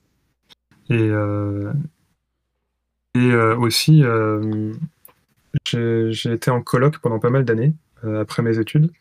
Et mon, mon coloc avait une PS4 et jouait beaucoup aux jeux vidéo et euh, j'ai découvert à ce moment-là aussi que j'aimais bien regarder jouer. Ok. Euh, il y, a plein de jeux que, que, que j'aime bien, euh, que, que j'aime bien faire en tant que spectateur aussi. du coup, du coup, c'est des moments partagés aussi parce qu'en fait, bah, sur, ça peut être sur Twitch aussi. Là, là en l'occurrence, on avait la chance d'être assis sur le même canapé, donc en fait, on pouvait aussi discuter, discuter ensemble du mmh. jeu pendant qu'on, pendant qu'on y jouait, que ce soit lui qui tenait la manette ou moi. Et et euh, il y a des jeux qu'on a joué en coop aussi. Je pense à Diablo 3 euh, qu'on avait, qu'on avait adoré. Euh, on a joué à Fez ensemble. et heureusement, parce qu'en fait, les, les, puzzles étaient tellement durs que pas trop de deux pour réussir à, à trouver les solutions. Life is Strange, moi je l'ai découvert en tant que spectateur parce que parce que Étienne, mon coloc, il jouait et je trouvais ça super. Et pareil, pendant les moments de, de choix qui peuvent être des, moments hyper intenses. Ouais, ça s'y prête bien on discutait à deux des choix et, euh, c'était lui qui cliquait, mais bon, euh, quand même, on, partageait ça, quoi. Et il y avait, y avait donc euh, vraiment, ouais, j'ai beaucoup de souvenirs en fait collectifs de jeux vidéo. Pareil, le Stunfest, le festival du jeu vidéo auquel j'allais tous les ans à Rennes, et j'essaie d'y aller encore tous les ans. c'est vraiment un moment collectif aussi. Et là, et là, c'est pas juste deux trois personnes, c'est vraiment bah, des, milliers, des centaines et des ou des milliers de personnes qui vont euh, se rassembler pour du, pour du jeu vidéo, pour voir des gens jouer, pour jouer ensemble, pour euh, jouer les uns contre les autres, mais c'est vraiment incroyable. Je me souviens d'une finale de, de, Smash Bros où euh, j'ai dû partir avant la fin, c'était super nul, mais j'étais à plus de 500 mètres du festival, j'avais changé de quartier et j'entendais encore les clameurs du public qui, qui hurlaient de, en, voyant, en, voyant la, en regardant la finale. C'était un peu fou. Donc euh, pour moi, le jeu vidéo, c'est vraiment, et puis depuis que je travaille dans le jeu vidéo, c'est en plus de toute façon un travail, euh, un travail collectif, toujours. Donc, euh, donc pour moi, le jeu vidéo, c'est vraiment pas synonyme d'être tout seul, c'est vraiment alors que pourtant j'ai joué assez peu de jeux en ligne, mais ça a toujours été un synonyme de, de, jouer ou de discuter ou d'amitié en tout cas, de, de, jouer à plusieurs. Bah, ça, me, ça fait quoi ce que disait euh, que j'avais reçu, qui elle est une joueuse de compétition de Super Mario Kart sur, Super Nintendo et qui disait que souvent euh, dans le monde de Super Mario Kart, euh, le l'adage c'est euh, je suis venu pour le jeu, je suis resté pour les gens. oui, ouais. Bah, je, je, ouais, j'avais pas eu l'occasion de, de, jouer à, à, des jeux beaucoup en compétition. Enfin, j'ai enfin, pas cherché en tout cas à faire de la compétition parce que je, je suis pas forcément euh, ce genre de joueur. Euh, je, je suis pas, je suis pas le meilleur au jeu. Je, je suis pas, je suis toujours un joueur un peu moyen ou qui joue en mode facile ou quoi. Donc, euh, j'ai pas forcément cette expérience de la compétition en tant que compétiteur, mais ouais, j'ai beaucoup aimé à chaque fois que j'ai été voir de la compète. J'ai beaucoup aimé à chaque fois que j'ai été voir des gens juste discuter de jeux vidéo, mhm. même sans y jouer. les conférences ou les ou les autres ou des personnes qui partagent leur leur vécu sur le jeu euh, par exemple, il y a le collectif Mauvaise Herbe qui fait, euh, c'est des développeuses du, jeu vidéo qui, qui, qui parlent jeu vidéo et qui, qui en parlent très très bien euh, régulièrement, qui font des conférences sur, sur Twitch. Et, et j'adore ça, c'est hyper intéressant ce, partage. Et donc, donc vraiment dans tous les aspects du jeu vidéo, que ce soit quand j'étais enfants euh, autour de la télé ou ados à se prêter des jeux et en discuter ou maintenant à travailler sur le jeu vidéo, c'est vraiment quelque chose de collectif pour moi. Mmh. Par contre, euh, véritable question, est-ce que tu as rendu tous les jeux qu'on t'a prêtés? Euh, Je vais essayer de donner une véritable réponse. Je crois que oui. ok. Je crois que oui. Ouais, ouais. Oui, bah, on a fini par me la réclamer, j'avais pas le choix. Hein. Ouais. Mais, mais, du coup, je me suis racheté Pokémon quand même, et j'ai acheté une Game Boy Color un enfant à vide-grenier. Je pense qu'il ne savait pas quelle erreur il faisait, mais je lui ai acheté sa Game Boy Color. Et donc maintenant, j'ai Pokémon et, j'ai rejoué. Euh, j'ai fini par, euh, par exemple, Sonic, que j'avais jamais fini quand j'étais enfant. J'ai fini, j'y ai rejoué quand j'étais à la fac et je l'ai enfin fini. C'était une grande émotion dans ma vie de, de joueur de finir Sonic parce que vraiment, ça m'avait. Euh, toute ma vie, j'avais jamais réussi à le finir parce qu'il n'y avait pas cette idée de sauvegarde.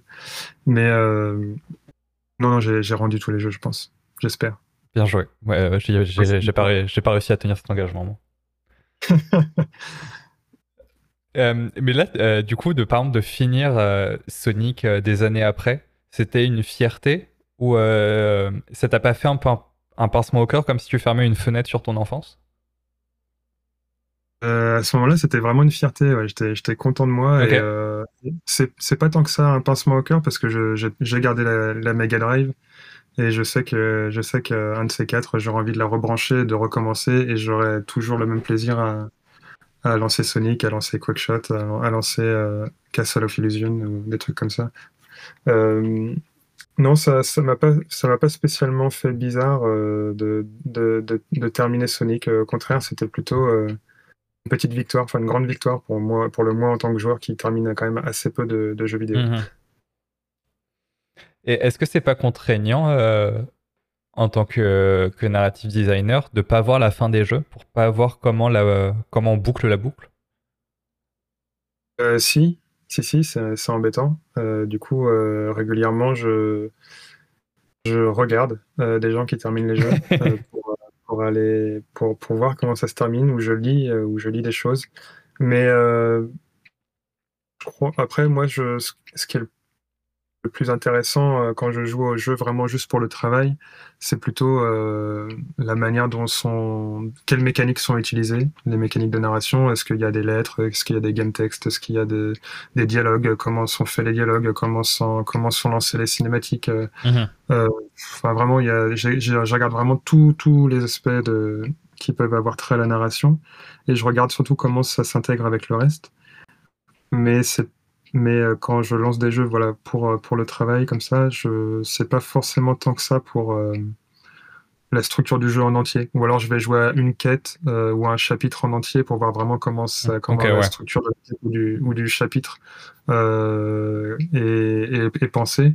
Mais, mais il y a quand même suffisamment de jeux que je termine pour, ou pour le plaisir en tout cas, pour avoir, pour avoir des inspirations sur comment j'ai envie de, de mener une structure plus globale sur, euh, sur le jeu. Quoi.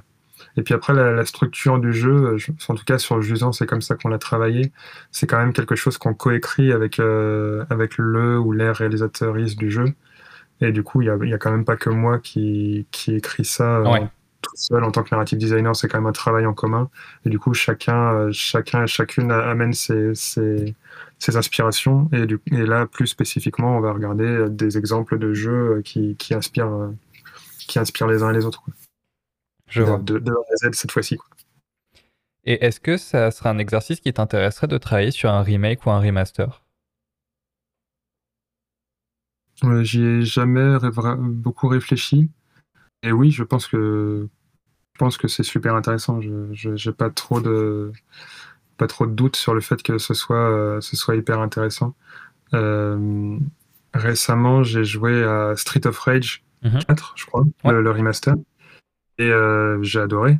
j'avais pas, j'avais pas joué à l'original, mais ça m'a rappelé, ça m'a rappelé tout le plaisir que j'avais pu avoir à jouer à Scott Pilgrim, par exemple, qui était le même genre de jeu.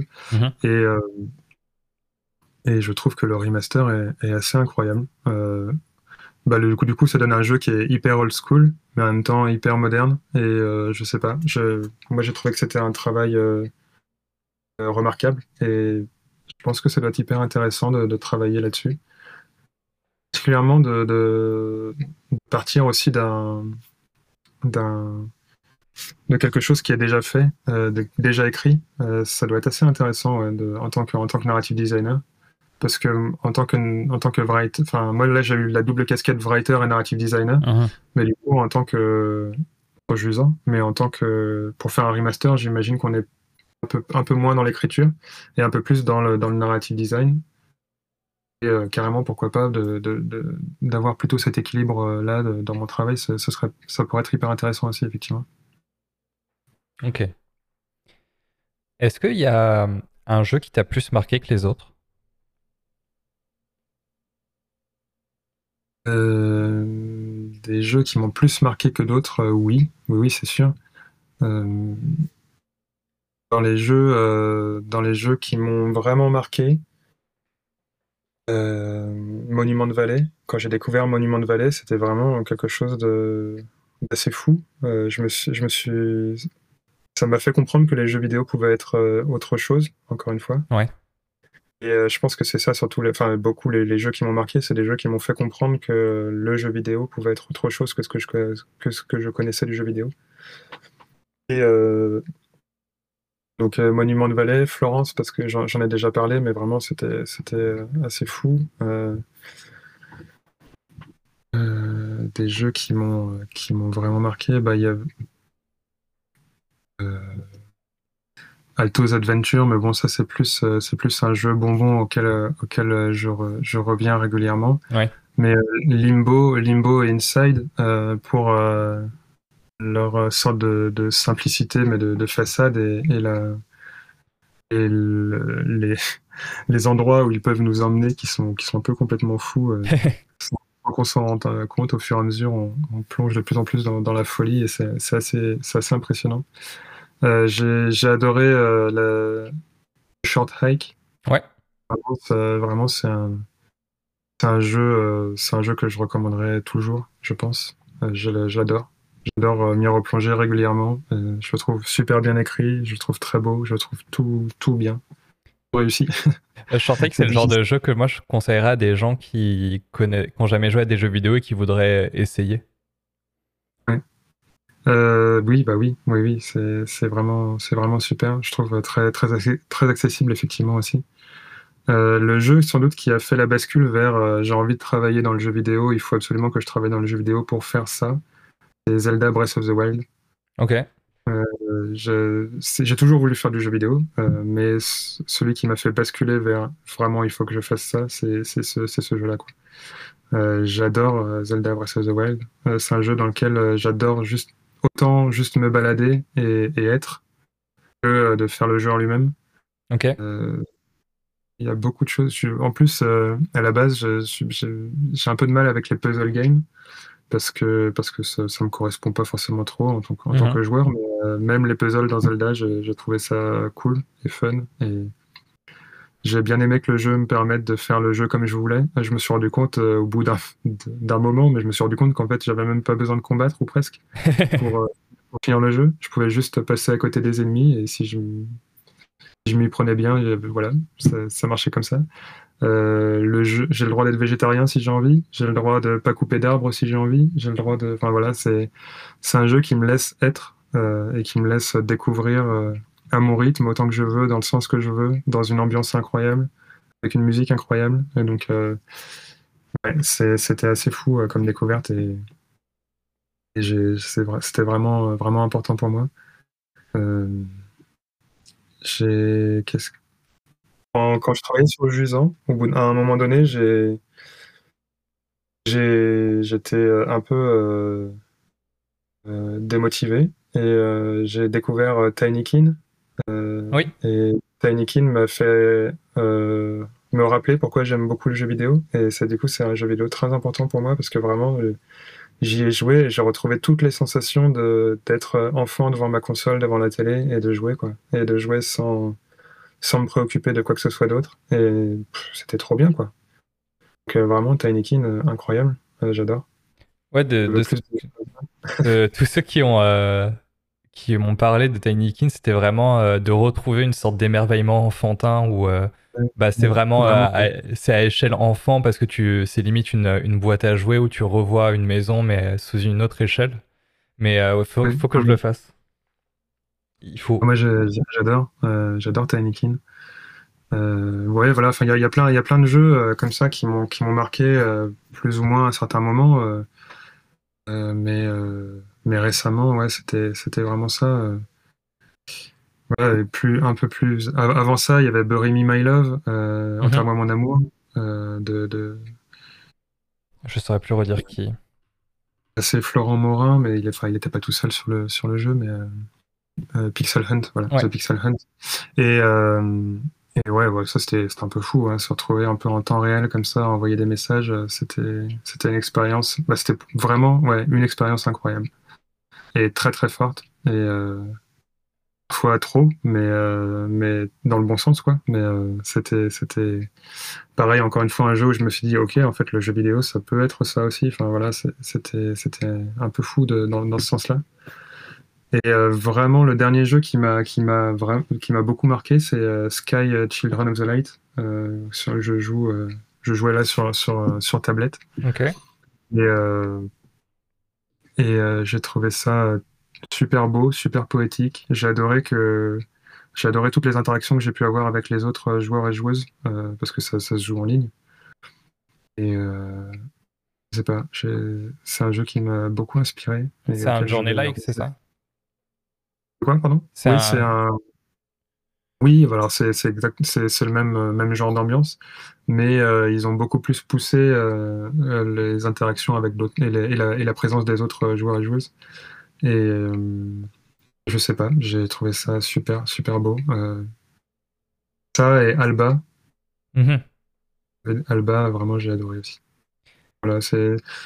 On, on, voit un peu le genre de jeu que j'aime bien globalement. c'est quand même toujours le, même genre de, choses, mais, euh, mais ça, c'est vraiment beaucoup des, jeux qui m'ont énormément marqué et qui, qui sont des jeux que je rêverais d'avoir fait, quoi. Sur lesquels je rêverais de travailler encore aujourd'hui et que je pense que j'aurais envie de faire ce genre de jeu euh, tout le temps. Mais c'est.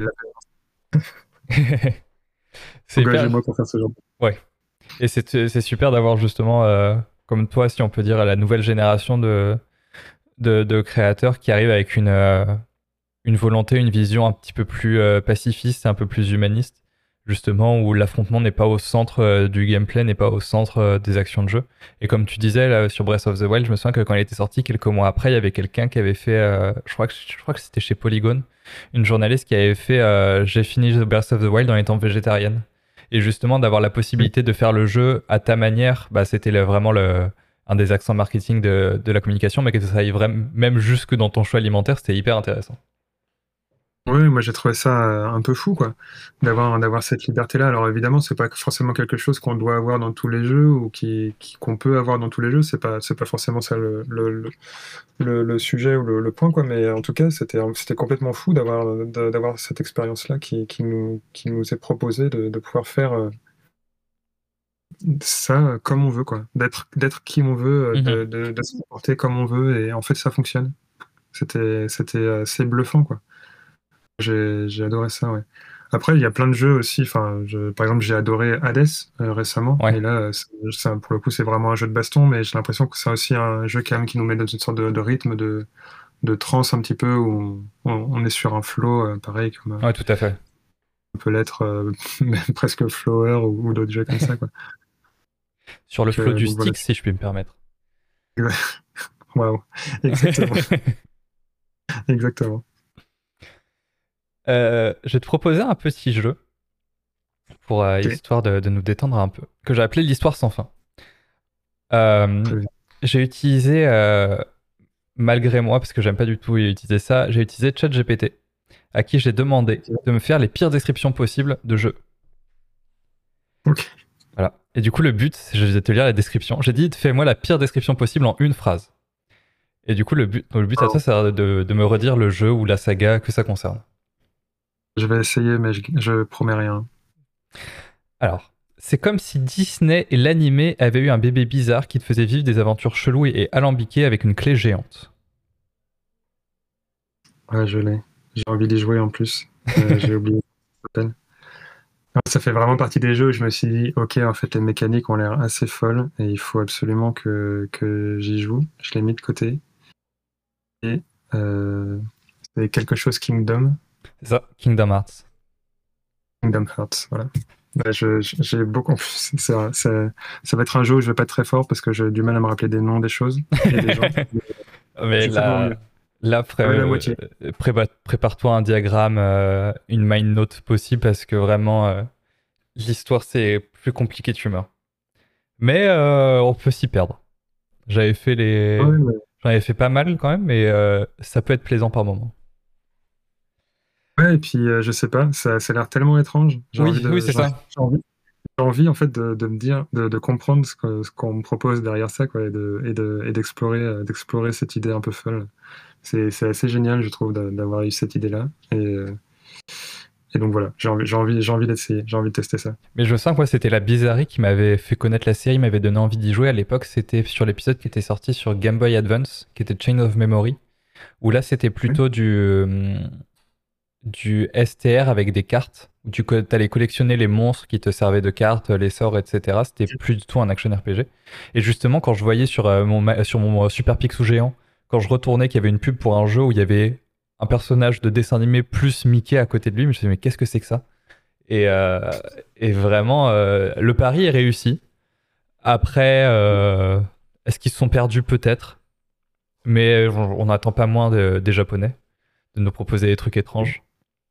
Complètement. Et euh, en plus, moi, étant assez fan de Disney, je, je, pense ah que tu vas être ravi. J'ai ignoré ce jeu suffisamment longtemps, il faut que, il faut que je m'y plonge. Alors, deuxième phrase.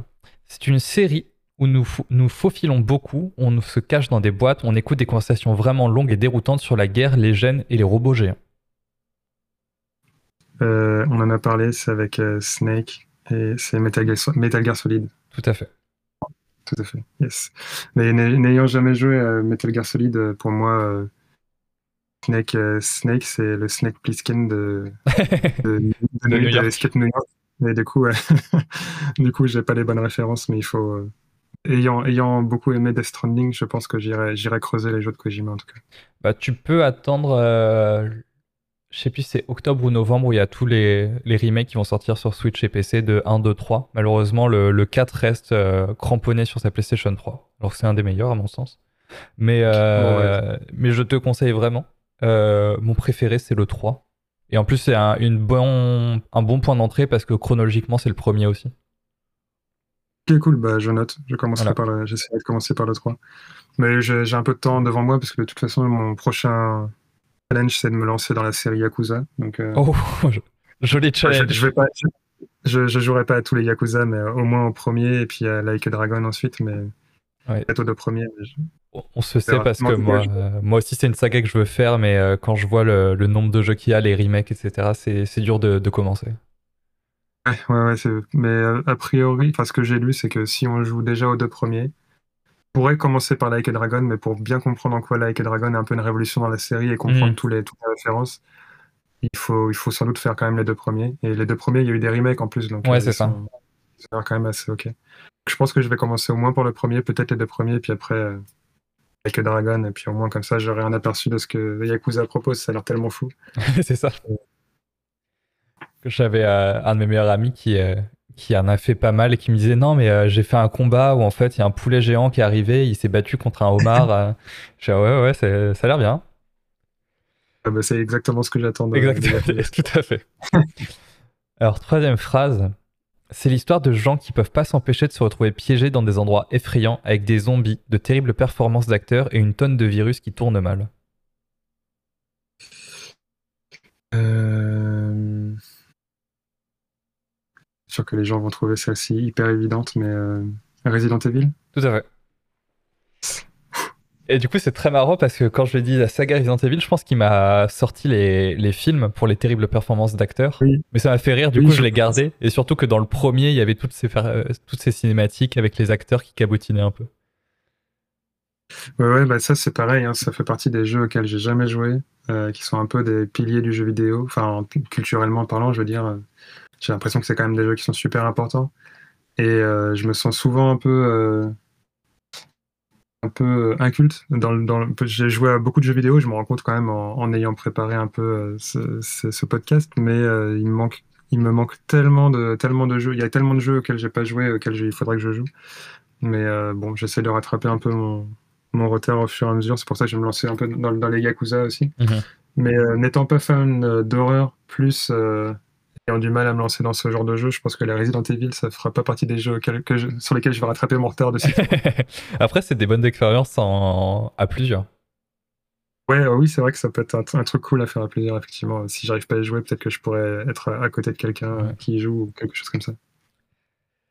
Alors, prochaine phrase. Une histoire à propos d'un garçon elfe vêtu de verre qui casse des pots, sauve des princesses et combat un gros homme cochon nommé Ganon, tout en jouant d'un ocarina magique qui résout miraculeusement tout.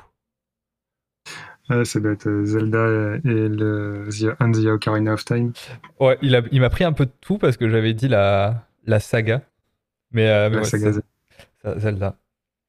À, l'époque, euh, il y a, enfin, à l'époque, il y, a, quelques années, une dizaine d'années, je m'étais acheté une Game Boy Advance SP, qui je trouvais la plus belle des Game Boy, celle qui était carrée et qui s'ouvrait en deux là. Et j'avais acheté, j'avais acheté un, Zelda, mais je pense que c'était un des, un des tout premiers Zelda. Euh, Minish Cap euh, ben non, je crois pas, mais je. Ah je crois qu'il y avait eu un, une, un portage des deux premiers. Je vais regarder si je l'ai encore. Mais ouais, il me semble qu'il y avait un portage sur. Euh, C'est Golden Sun qui est dans ma Game Boy, donc je ne sais pas quel Zelda j'ai joué. Et euh, mais c'était vraiment, c'était vraiment super de, de, retrouver cette vieille Game Boy et de, de me plonger dans un jeu comme ça, un peu un peu à l'ancienne et que je découvrais complètement en plus parce que je l'avais vraiment acheté justement pour découvrir. Mhm. J'étais resté bloqué dans un des donjons évidemment, mais c'était super. Non, je suis d'accord avec toi aussi sur le fait que la Game Boy Advance SP c'est une des, plus belles consoles qui est faite Nintendo. J'adore son design.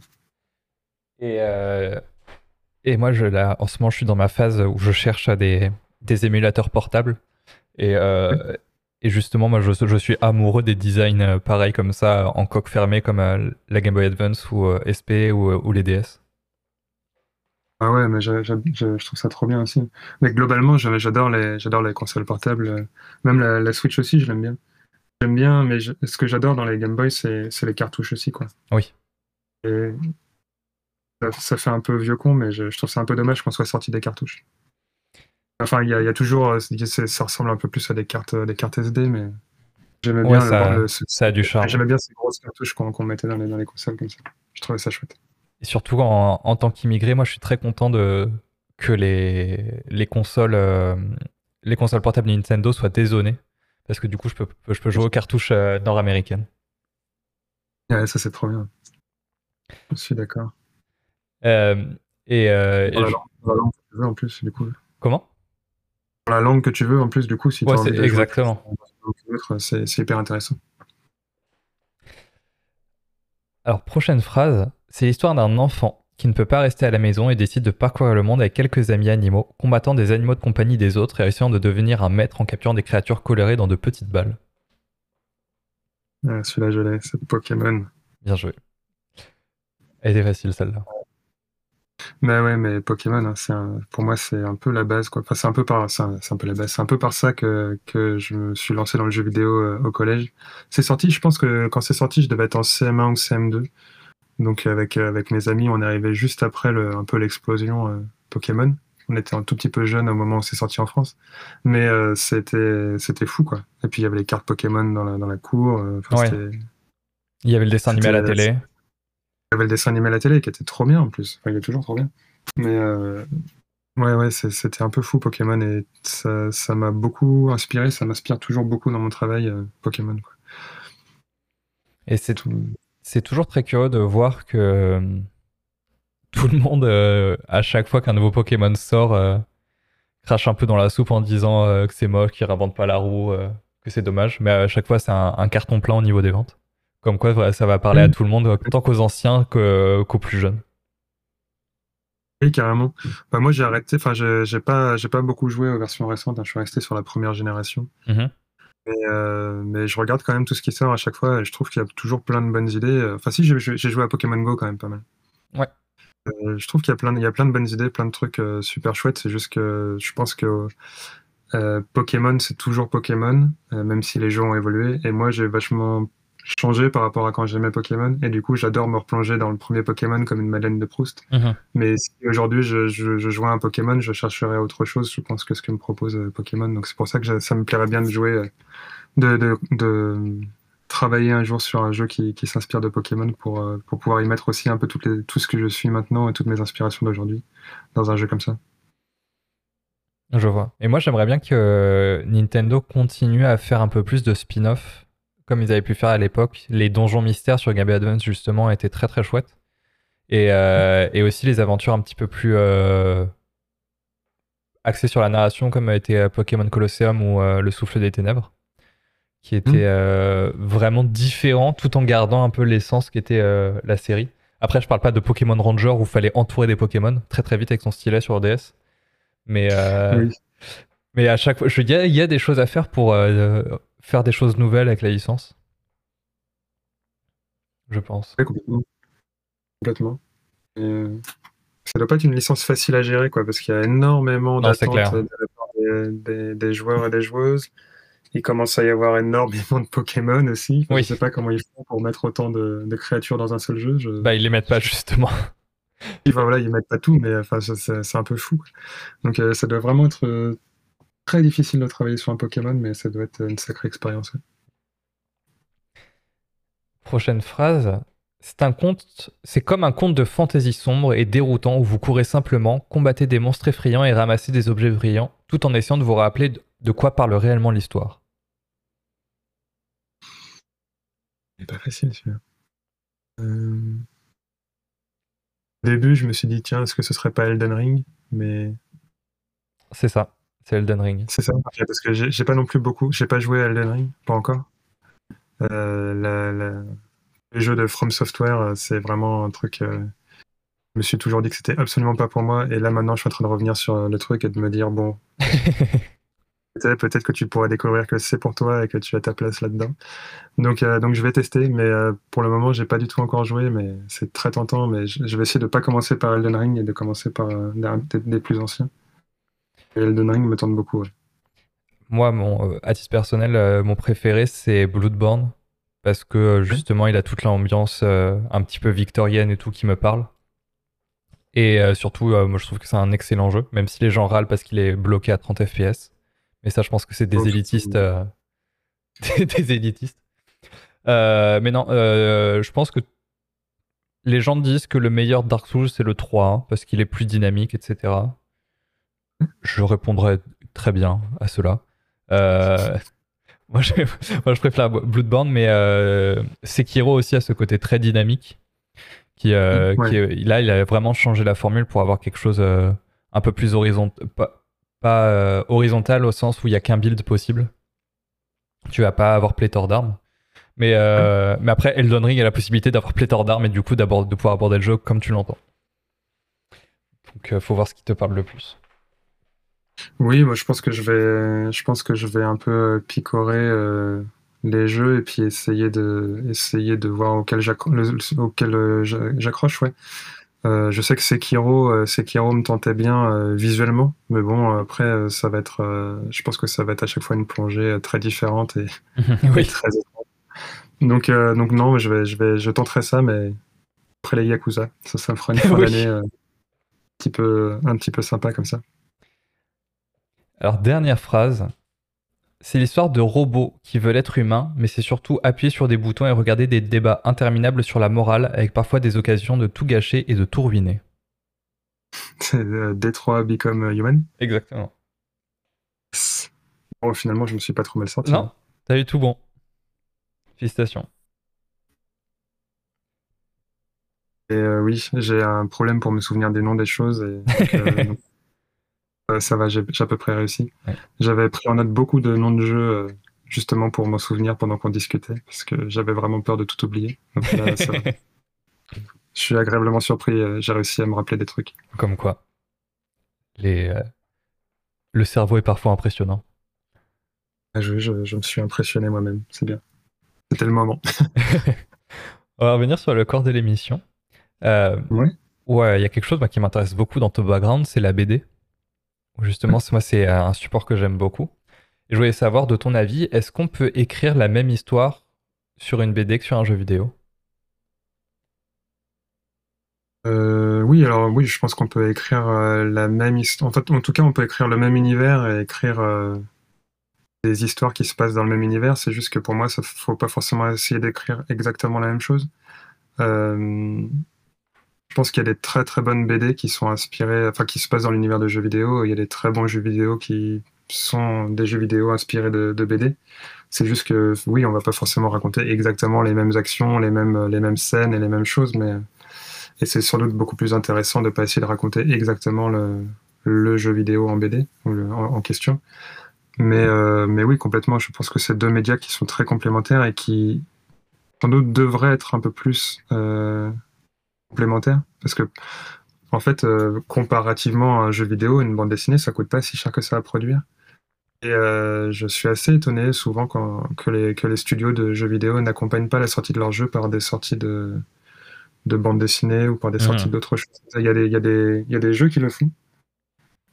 Je sais que Valentin Sèche a, fait une bande dessinée euh, pour accompagner le jeu de la sortie de Samurai Gun, il me semble.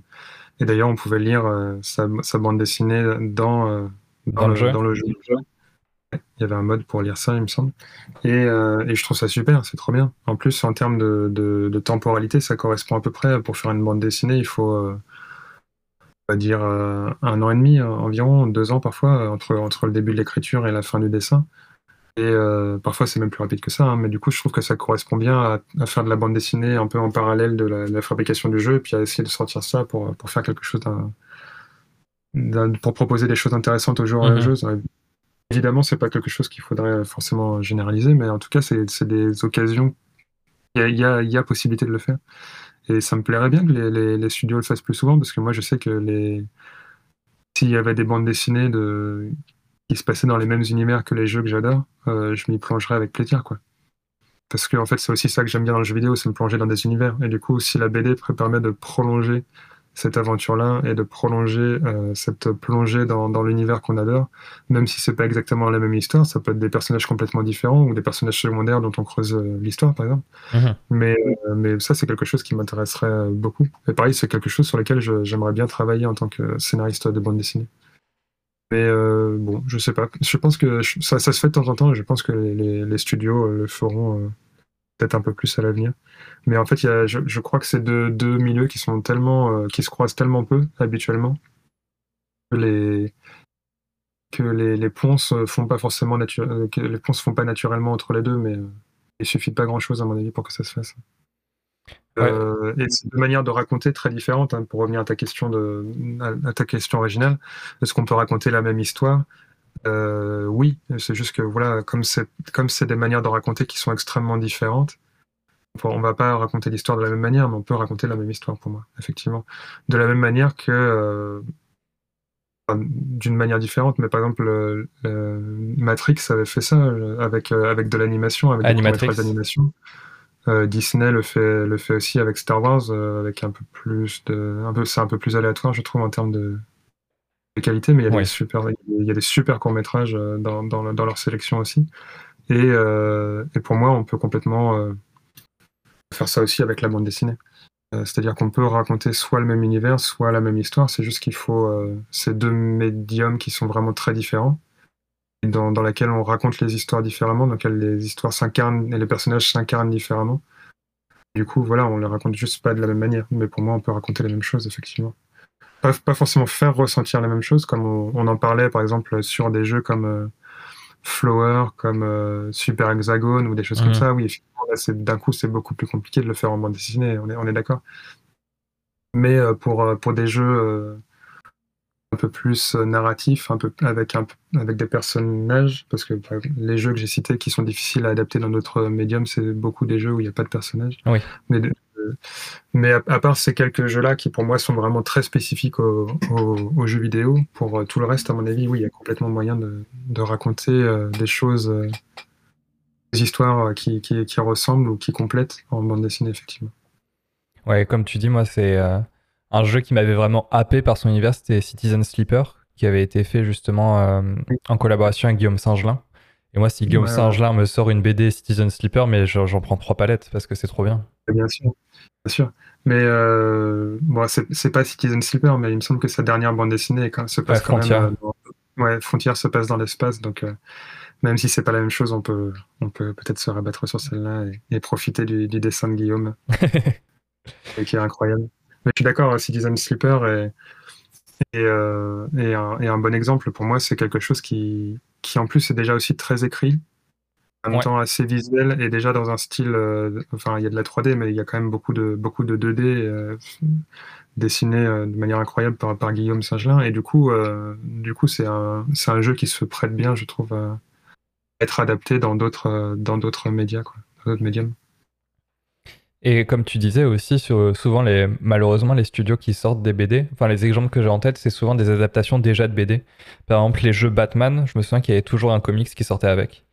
Euh, et pareil pour, euh, je crois, le jeu Avengers qui était, euh, qui était de Square Enix qui est sorti il y a quelques années. Il y avait aussi un, un comics qui était sorti en parallèle de la sortie pour créer, pour qui servait un peu, un peu de prologue. Oui, bah, là, ça m'étonne moins parce qu'effectivement, c'est des jeux qui sont sur des, sur des franchises qui viennent du comics à la base. Donc, donc les studios, euh, là, il y a vraiment des ponts parce que c'est des studios qui, qui, proposent déjà de faire des comics, euh, mhm. qui, font, qui font déjà du comics. Mais, euh, mais je trouve ça hyper intéressant en fait. après, je sais pas si c'est. Je n'ai pas lu pour ces exemples-là en particulier, mais je sais pas si c'est plus ou moins bien réussi. Mais en tout cas, je trouve ça hyper intéressant dans l'idée d'avoir des approches un peu différentes. Mais par exemple, euh, pour certains AAA, on a des, on a des trailers en, live action. Mhm. On a vu ça pour Starfield euh, récemment. je trouve ça trop bien en fait. C'est pareil, c'est une adaptation dans un médium qui est complètement différent, qui est celui du, film live action. Et en fait, et du coup, ça raconte. Généralement, c'est des trailers qui racontent pas exactement la même chose, mais qui, mais qui donnent envie quand même d'aller voir le jeu, qui donnent envie de se plonger dans l'univers. Et pour moi, c'est ça qui est le plus important. Et c'est ça que pourrait apporter aussi la bande dessinée euh, par rapport aux jeux vidéo. Est-ce que tu pourrais nous parler d'un jeu qui t'a appris des choses? Oui. Euh, on a cité Adibou et Adi.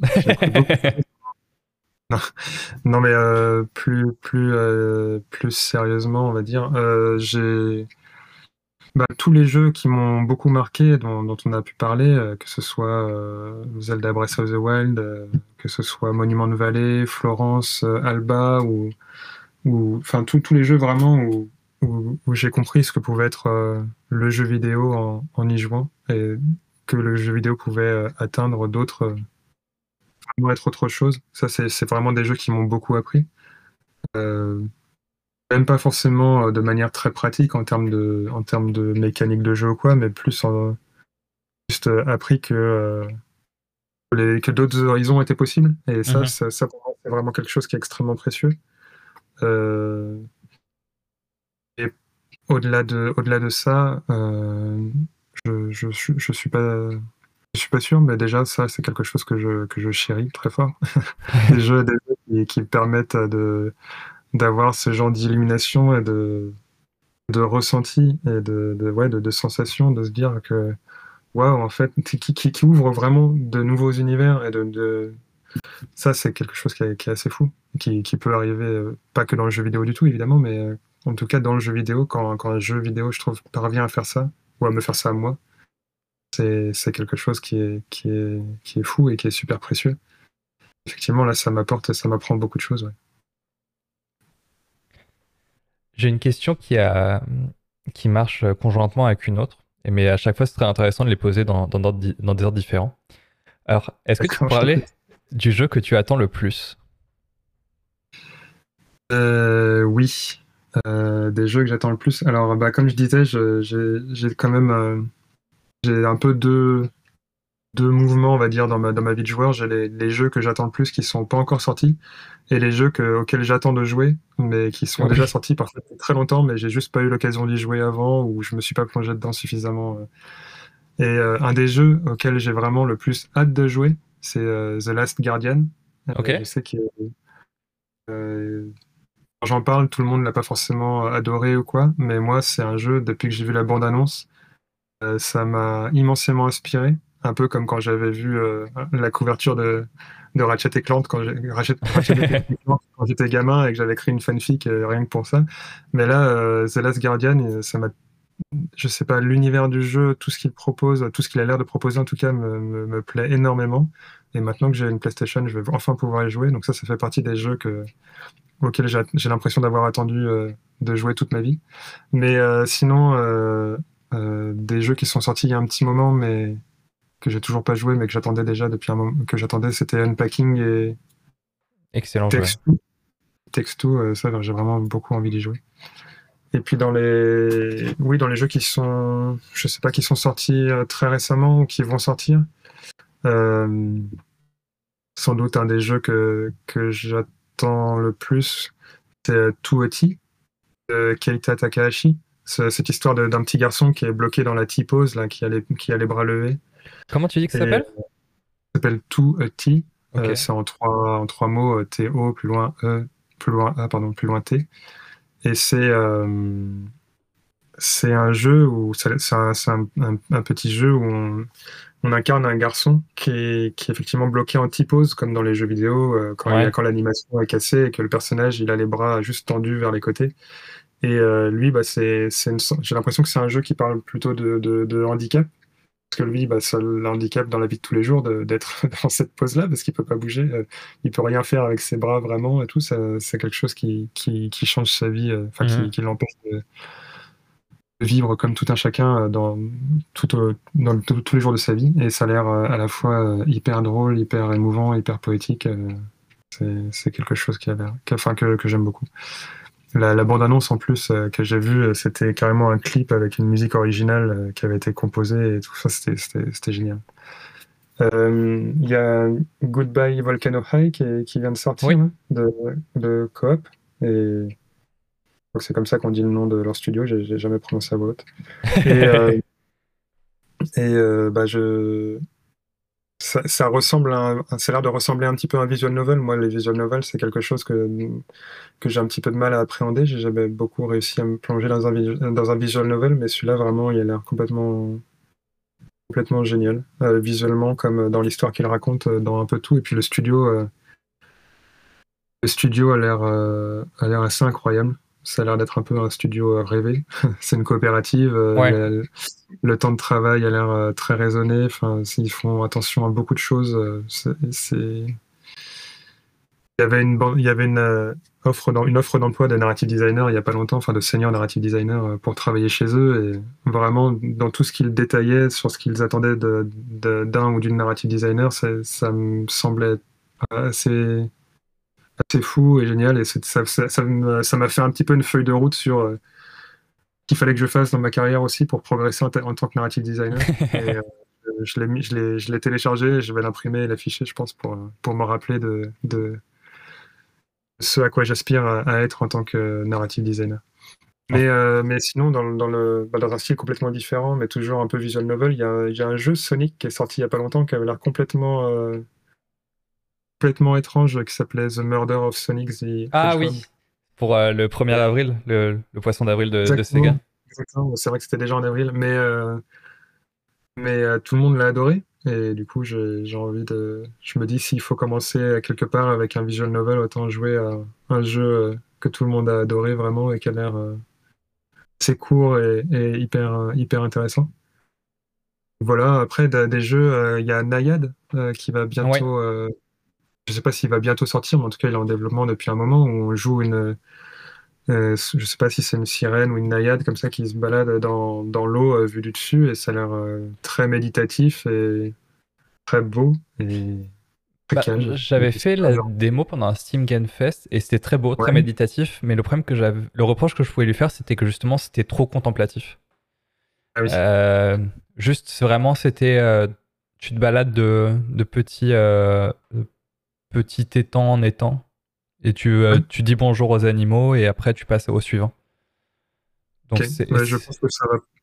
cet aspect-là, de un peu trop contemplatif, euh, je t'ai coupé. Mais en tout cas, moi je pense que ça va pas me, ça va pas me déranger tant que ça. Ouais.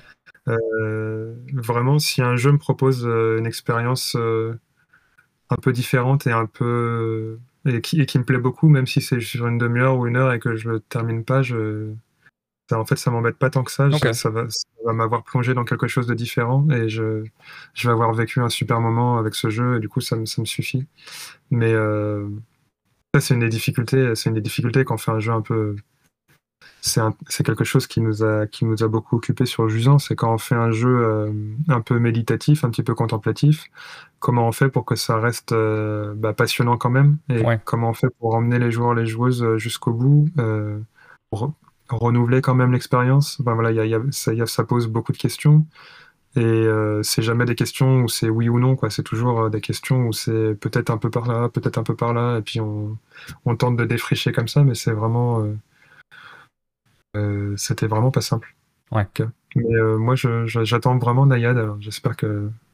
Je pense que ça va me plaire quoi qu'il arrive. Après, on verra si, si, je le trouve trop contemplatif, mais généralement, je n'ai pas ce problème-là. Tant mieux. Et euh, puis, euh, je sais pas, il y a Venba aussi qui est sorti. Il y a... Ouais, qui est très chouette. ouais. Celui-là, euh, je pense que je pense que c'est un jeu qui va m'apprendre beaucoup. On en parlait tout à l'heure. J'ai vraiment hâte d'y jouer. Et puis, je pense que c'est un jeu qui est un peu précieux et qui, existe parce que certaines personnes se sont battues pendant des années dans leur carrière pour, pour réussir à le faire exister je et être et du coup, euh, du coup vraiment, j'ai envie de le découvrir, d'y jouer, de, de, voir ce qu'on me propose avec ce jeu et de. Ouais, ça, va être, quelque, ça va être une, super chouette expérience, je pense. Voilà, ça, c'est un peu ma liste de, jeux, de plus petits jeux qui vont accompagner euh, les gros jeux qu'il faut que je rattrape. Mais vraiment, ouais, c'est ça, c'est des jeux auxquels j'ai vraiment hâte de jouer. Ouais, ouais. Ça, va être, ça va être assez incroyable, je pense. Tout, chacun d'une manière différente, mais c'est des jeux qui, en fait, c'est souvent ces plus petits jeux, même si Venba, c'est pas forcément un petit jeu ou quoi, mais pareil, Goodbye, Goodbye Volcano High, je pense que c'est, c'est pas, on peut pas vraiment caractériser ça comme un petit jeu, mais c'est comme ça que je les appelle. C'est donc c'est des, des jeux qui me rappellent pourquoi j'aime beaucoup le jeu vidéo et qui me qui me, qui, qui me font envie et j'ai envie d'avoir bossé dessus. J'ai envie de bosser dans les, dans les studios qui, les proposent. Enfin, j'ai envie d'avoir ça, de vivre ça, tu vois. Et autant que, autant que j'ai envie d'y jouer. Et je pense mhm. que je pense que c'est des jeux qui m'inspirent beaucoup pour de, du coup de, de, plein de manières très différentes.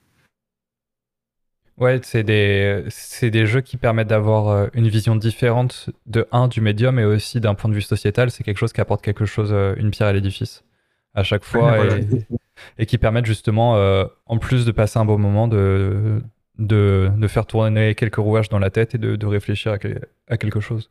Vemba, c'est c'est tout à fait ça et euh, c'est très intéressant parce que ça, ça pouvait faire écho à moi où moi je suis euh, immigré français. Mais du coup mmh. dans le sens je suis immigré privilégié parce que je suis blanc je, je, suis français et du coup je parle la langue. Et Vemba c'est des immigrés indiens qui vont en Ontario et du coup, euh, tu as euh, beaucoup plus de stigmates et les trucs de la, de la culturelle qui sont beaucoup plus compliqués. Et c'était hyper intéressant à ce sujet. Et bah oui, c'est euh, un peu ce que j'ai en tête aussi du jeu. Je connais je, je connais pas grand chose de plus sur ce jeu-là que, que, ça justement. Il donne J'ai pas envie j'ai pas trop envie d'en apprendre plus. J'ai pas j'ai pas trop j'ai regardé un petit peu la bande annonce, mais j'ai j'ai coupé avant la fin pour essayer de, de, de me réserver le. Y a, le plus possible pour des découvertes dans le jeu. Il y, a des, il, y a des, il y a des jeux où il y a des films, où il y a des, des trucs euh, où je, je, regarde absolument toutes les bandes annonces et j'ai trop hâte et tout. Et puis il y en a d'autres où je sais pas pourquoi, mais d'un coup je, me dis oh non, il faut absolument que je découvre ça, que je découvre le jeu en en sachant euh, pas plus que ça sur l'histoire et sur, et sur le jeu lui-même. Effectivement, tout ce qu'il y a autour, euh, que ce soit d'un point de vue de l'industrie sociale, de, de, de, de, tout, Venba a l'air hyper intéressant. J'ai vraiment, vraiment hâte d'y jouer. Et du coup, ça m'amène à ma seconde question, la deuxième partie de ma question.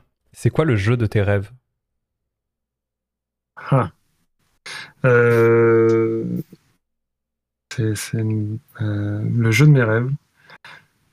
En tant, que, en tant que développeur de jeu, en tant que narrative designer, le jeu de mes rêves, ce serait un jeu où euh, il y aurait souffrance au travail et et euh, tout se passerait bien dans la, dans la production. C'est sans doute assez, assez euh, utopique, mais c'est vraiment un, idéal auquel j'aspire. Mhm. Mais sinon, euh, d'un point de vue vraiment plus sur le jeu en lui-même, sur le sujet du jeu, sur des choses comme ça, c'est ce serait de travailler sur un, sur un, jeu qui ressemble au jeu qui m'inspire le plus, c'est-à-dire ce serait de travailler sur, sur des albas, sur des monuments de vallée, sur des sur des Goodbye Volcano High parce que je pense qu'il va, il va beaucoup me plaire sur des, sur des Naiades. En fait, c'est, c'est de travailler plus sur des jeux qui sont, je sais pas, un peu plus. par exemple, j'ai pas envie de travailler forcément sur euh, des productions qui vont durer 5 ans, 6 ans, 7 ans. Euh, avec des énormes équipes, même si je pense qu'on y apprend énormément de choses et que ça peut aussi très bien se passer et que ça peut aussi être euh, hyper enrichissant mais j'ai envie de faire tellement de choses différentes que je, je pense que je préfère multiplier les petites expériences. Et puis comme c'est les jeux qui me plaisent le plus, finalement, j'ai surtout envie de travailler sur, sur les jeux qui me plaisent. Euh, donc voilà, ce serait travailler sur... Euh, ouais, je pense que le jeu auquel j'ai joué récemment, sur lequel j'aurais le plus aimé travailler, c'est Alba. D'accord. Euh, Alba, parce que c'est une sorte de de petits, de petits bijoux, on va dire, de, petits concentrés de, de, tout ce que j'aime un petit peu dans le jeu vidéo. À la fois, il y a de la balade, il y a un, petit, un côté un petit peu collection à la Pokémon, euh, où on se fait tout un livre d'ornithologie en prenant les, les, les, oiseaux en photo. Mm-hmm. Il, y a, euh, il y a une petite ville euh, assez vivante avec plein de personnages secondaires très bien écrits, je trouve. Il y a une esthétique que j'adore, euh, une, animation aussi que j'aime bien. Euh, voilà, il y, a énormément de choses. tout, j'ai l'impression que tout ce que j'aime, il y a une énorme partie de, mes inspirations et des choses que j'aime, j'aurais pu trouver, en travaillant sur ce jeu, donc ça, c'était découvrir ça aussi, c'était génial, quoi. Découvrir Alba, je me suis dit, ok, en fait, on peut produire des jeux comme ça, et ça peut être ça peut être ça, travailler dans le jeu vidéo, ça peut être proposer des jeux comme ça qui vont plaire. Euh, moi, j'ai discuté de ce jeu qu'avec des adultes, mais je sais qu'ils et qui ont adoré. Euh, la plupart, enfin, je, connais plein de gens qui, qui, n'y ont pas joué, mais les gens qui ont joué, euh, avec qui j'en ai discuté, ont adoré. Et mais en même temps, c'est un jeu qui s'adresse aussi beaucoup aux enfants. Et du coup, je, ça, je trouve ça assez, assez fou de réussir à faire ça, de faire un jeu, une histoire qui, qui, qui va intéresser qui va s'adresser autant aux enfants qu'aux adultes. Mhm. Et euh, ouais, globalement, c'est c'est un jeu que j'aurais sur lequel j'aurais rêvé de travailler, que j'aimerais que je rêverais de faire. Et comme plein d'autres, hein, mais, euh, mais euh, je pense que celui-là un peu plus que les autres quand même. C'est marrant parce que du coup, tu appréhendes cette question-là comme en tant que créateur de jeux vidéo, mais pas en tant que joueur. Oui, est-ce que tu peux me rappeler la question exactement? C'est quoi le jeu de tes rêves? Le jeu de mes rêves, bah oui, voilà, c'est vrai que c'est vrai que j'y ai. C'est vrai que j'ai répondu en tant que créateur de jeu, mais pour moi maintenant c'est un peu, c'est pas indissociable, mais c'est un peu, euh, disons que euh, j'ai des goûts un peu précis quand même en jeu vidéo, et euh, même si j'essaie de, d'être curieux au maximum et d'aller chercher des inspirations dans beaucoup de styles de jeux différents et de, me confronter à plein de jeux différents.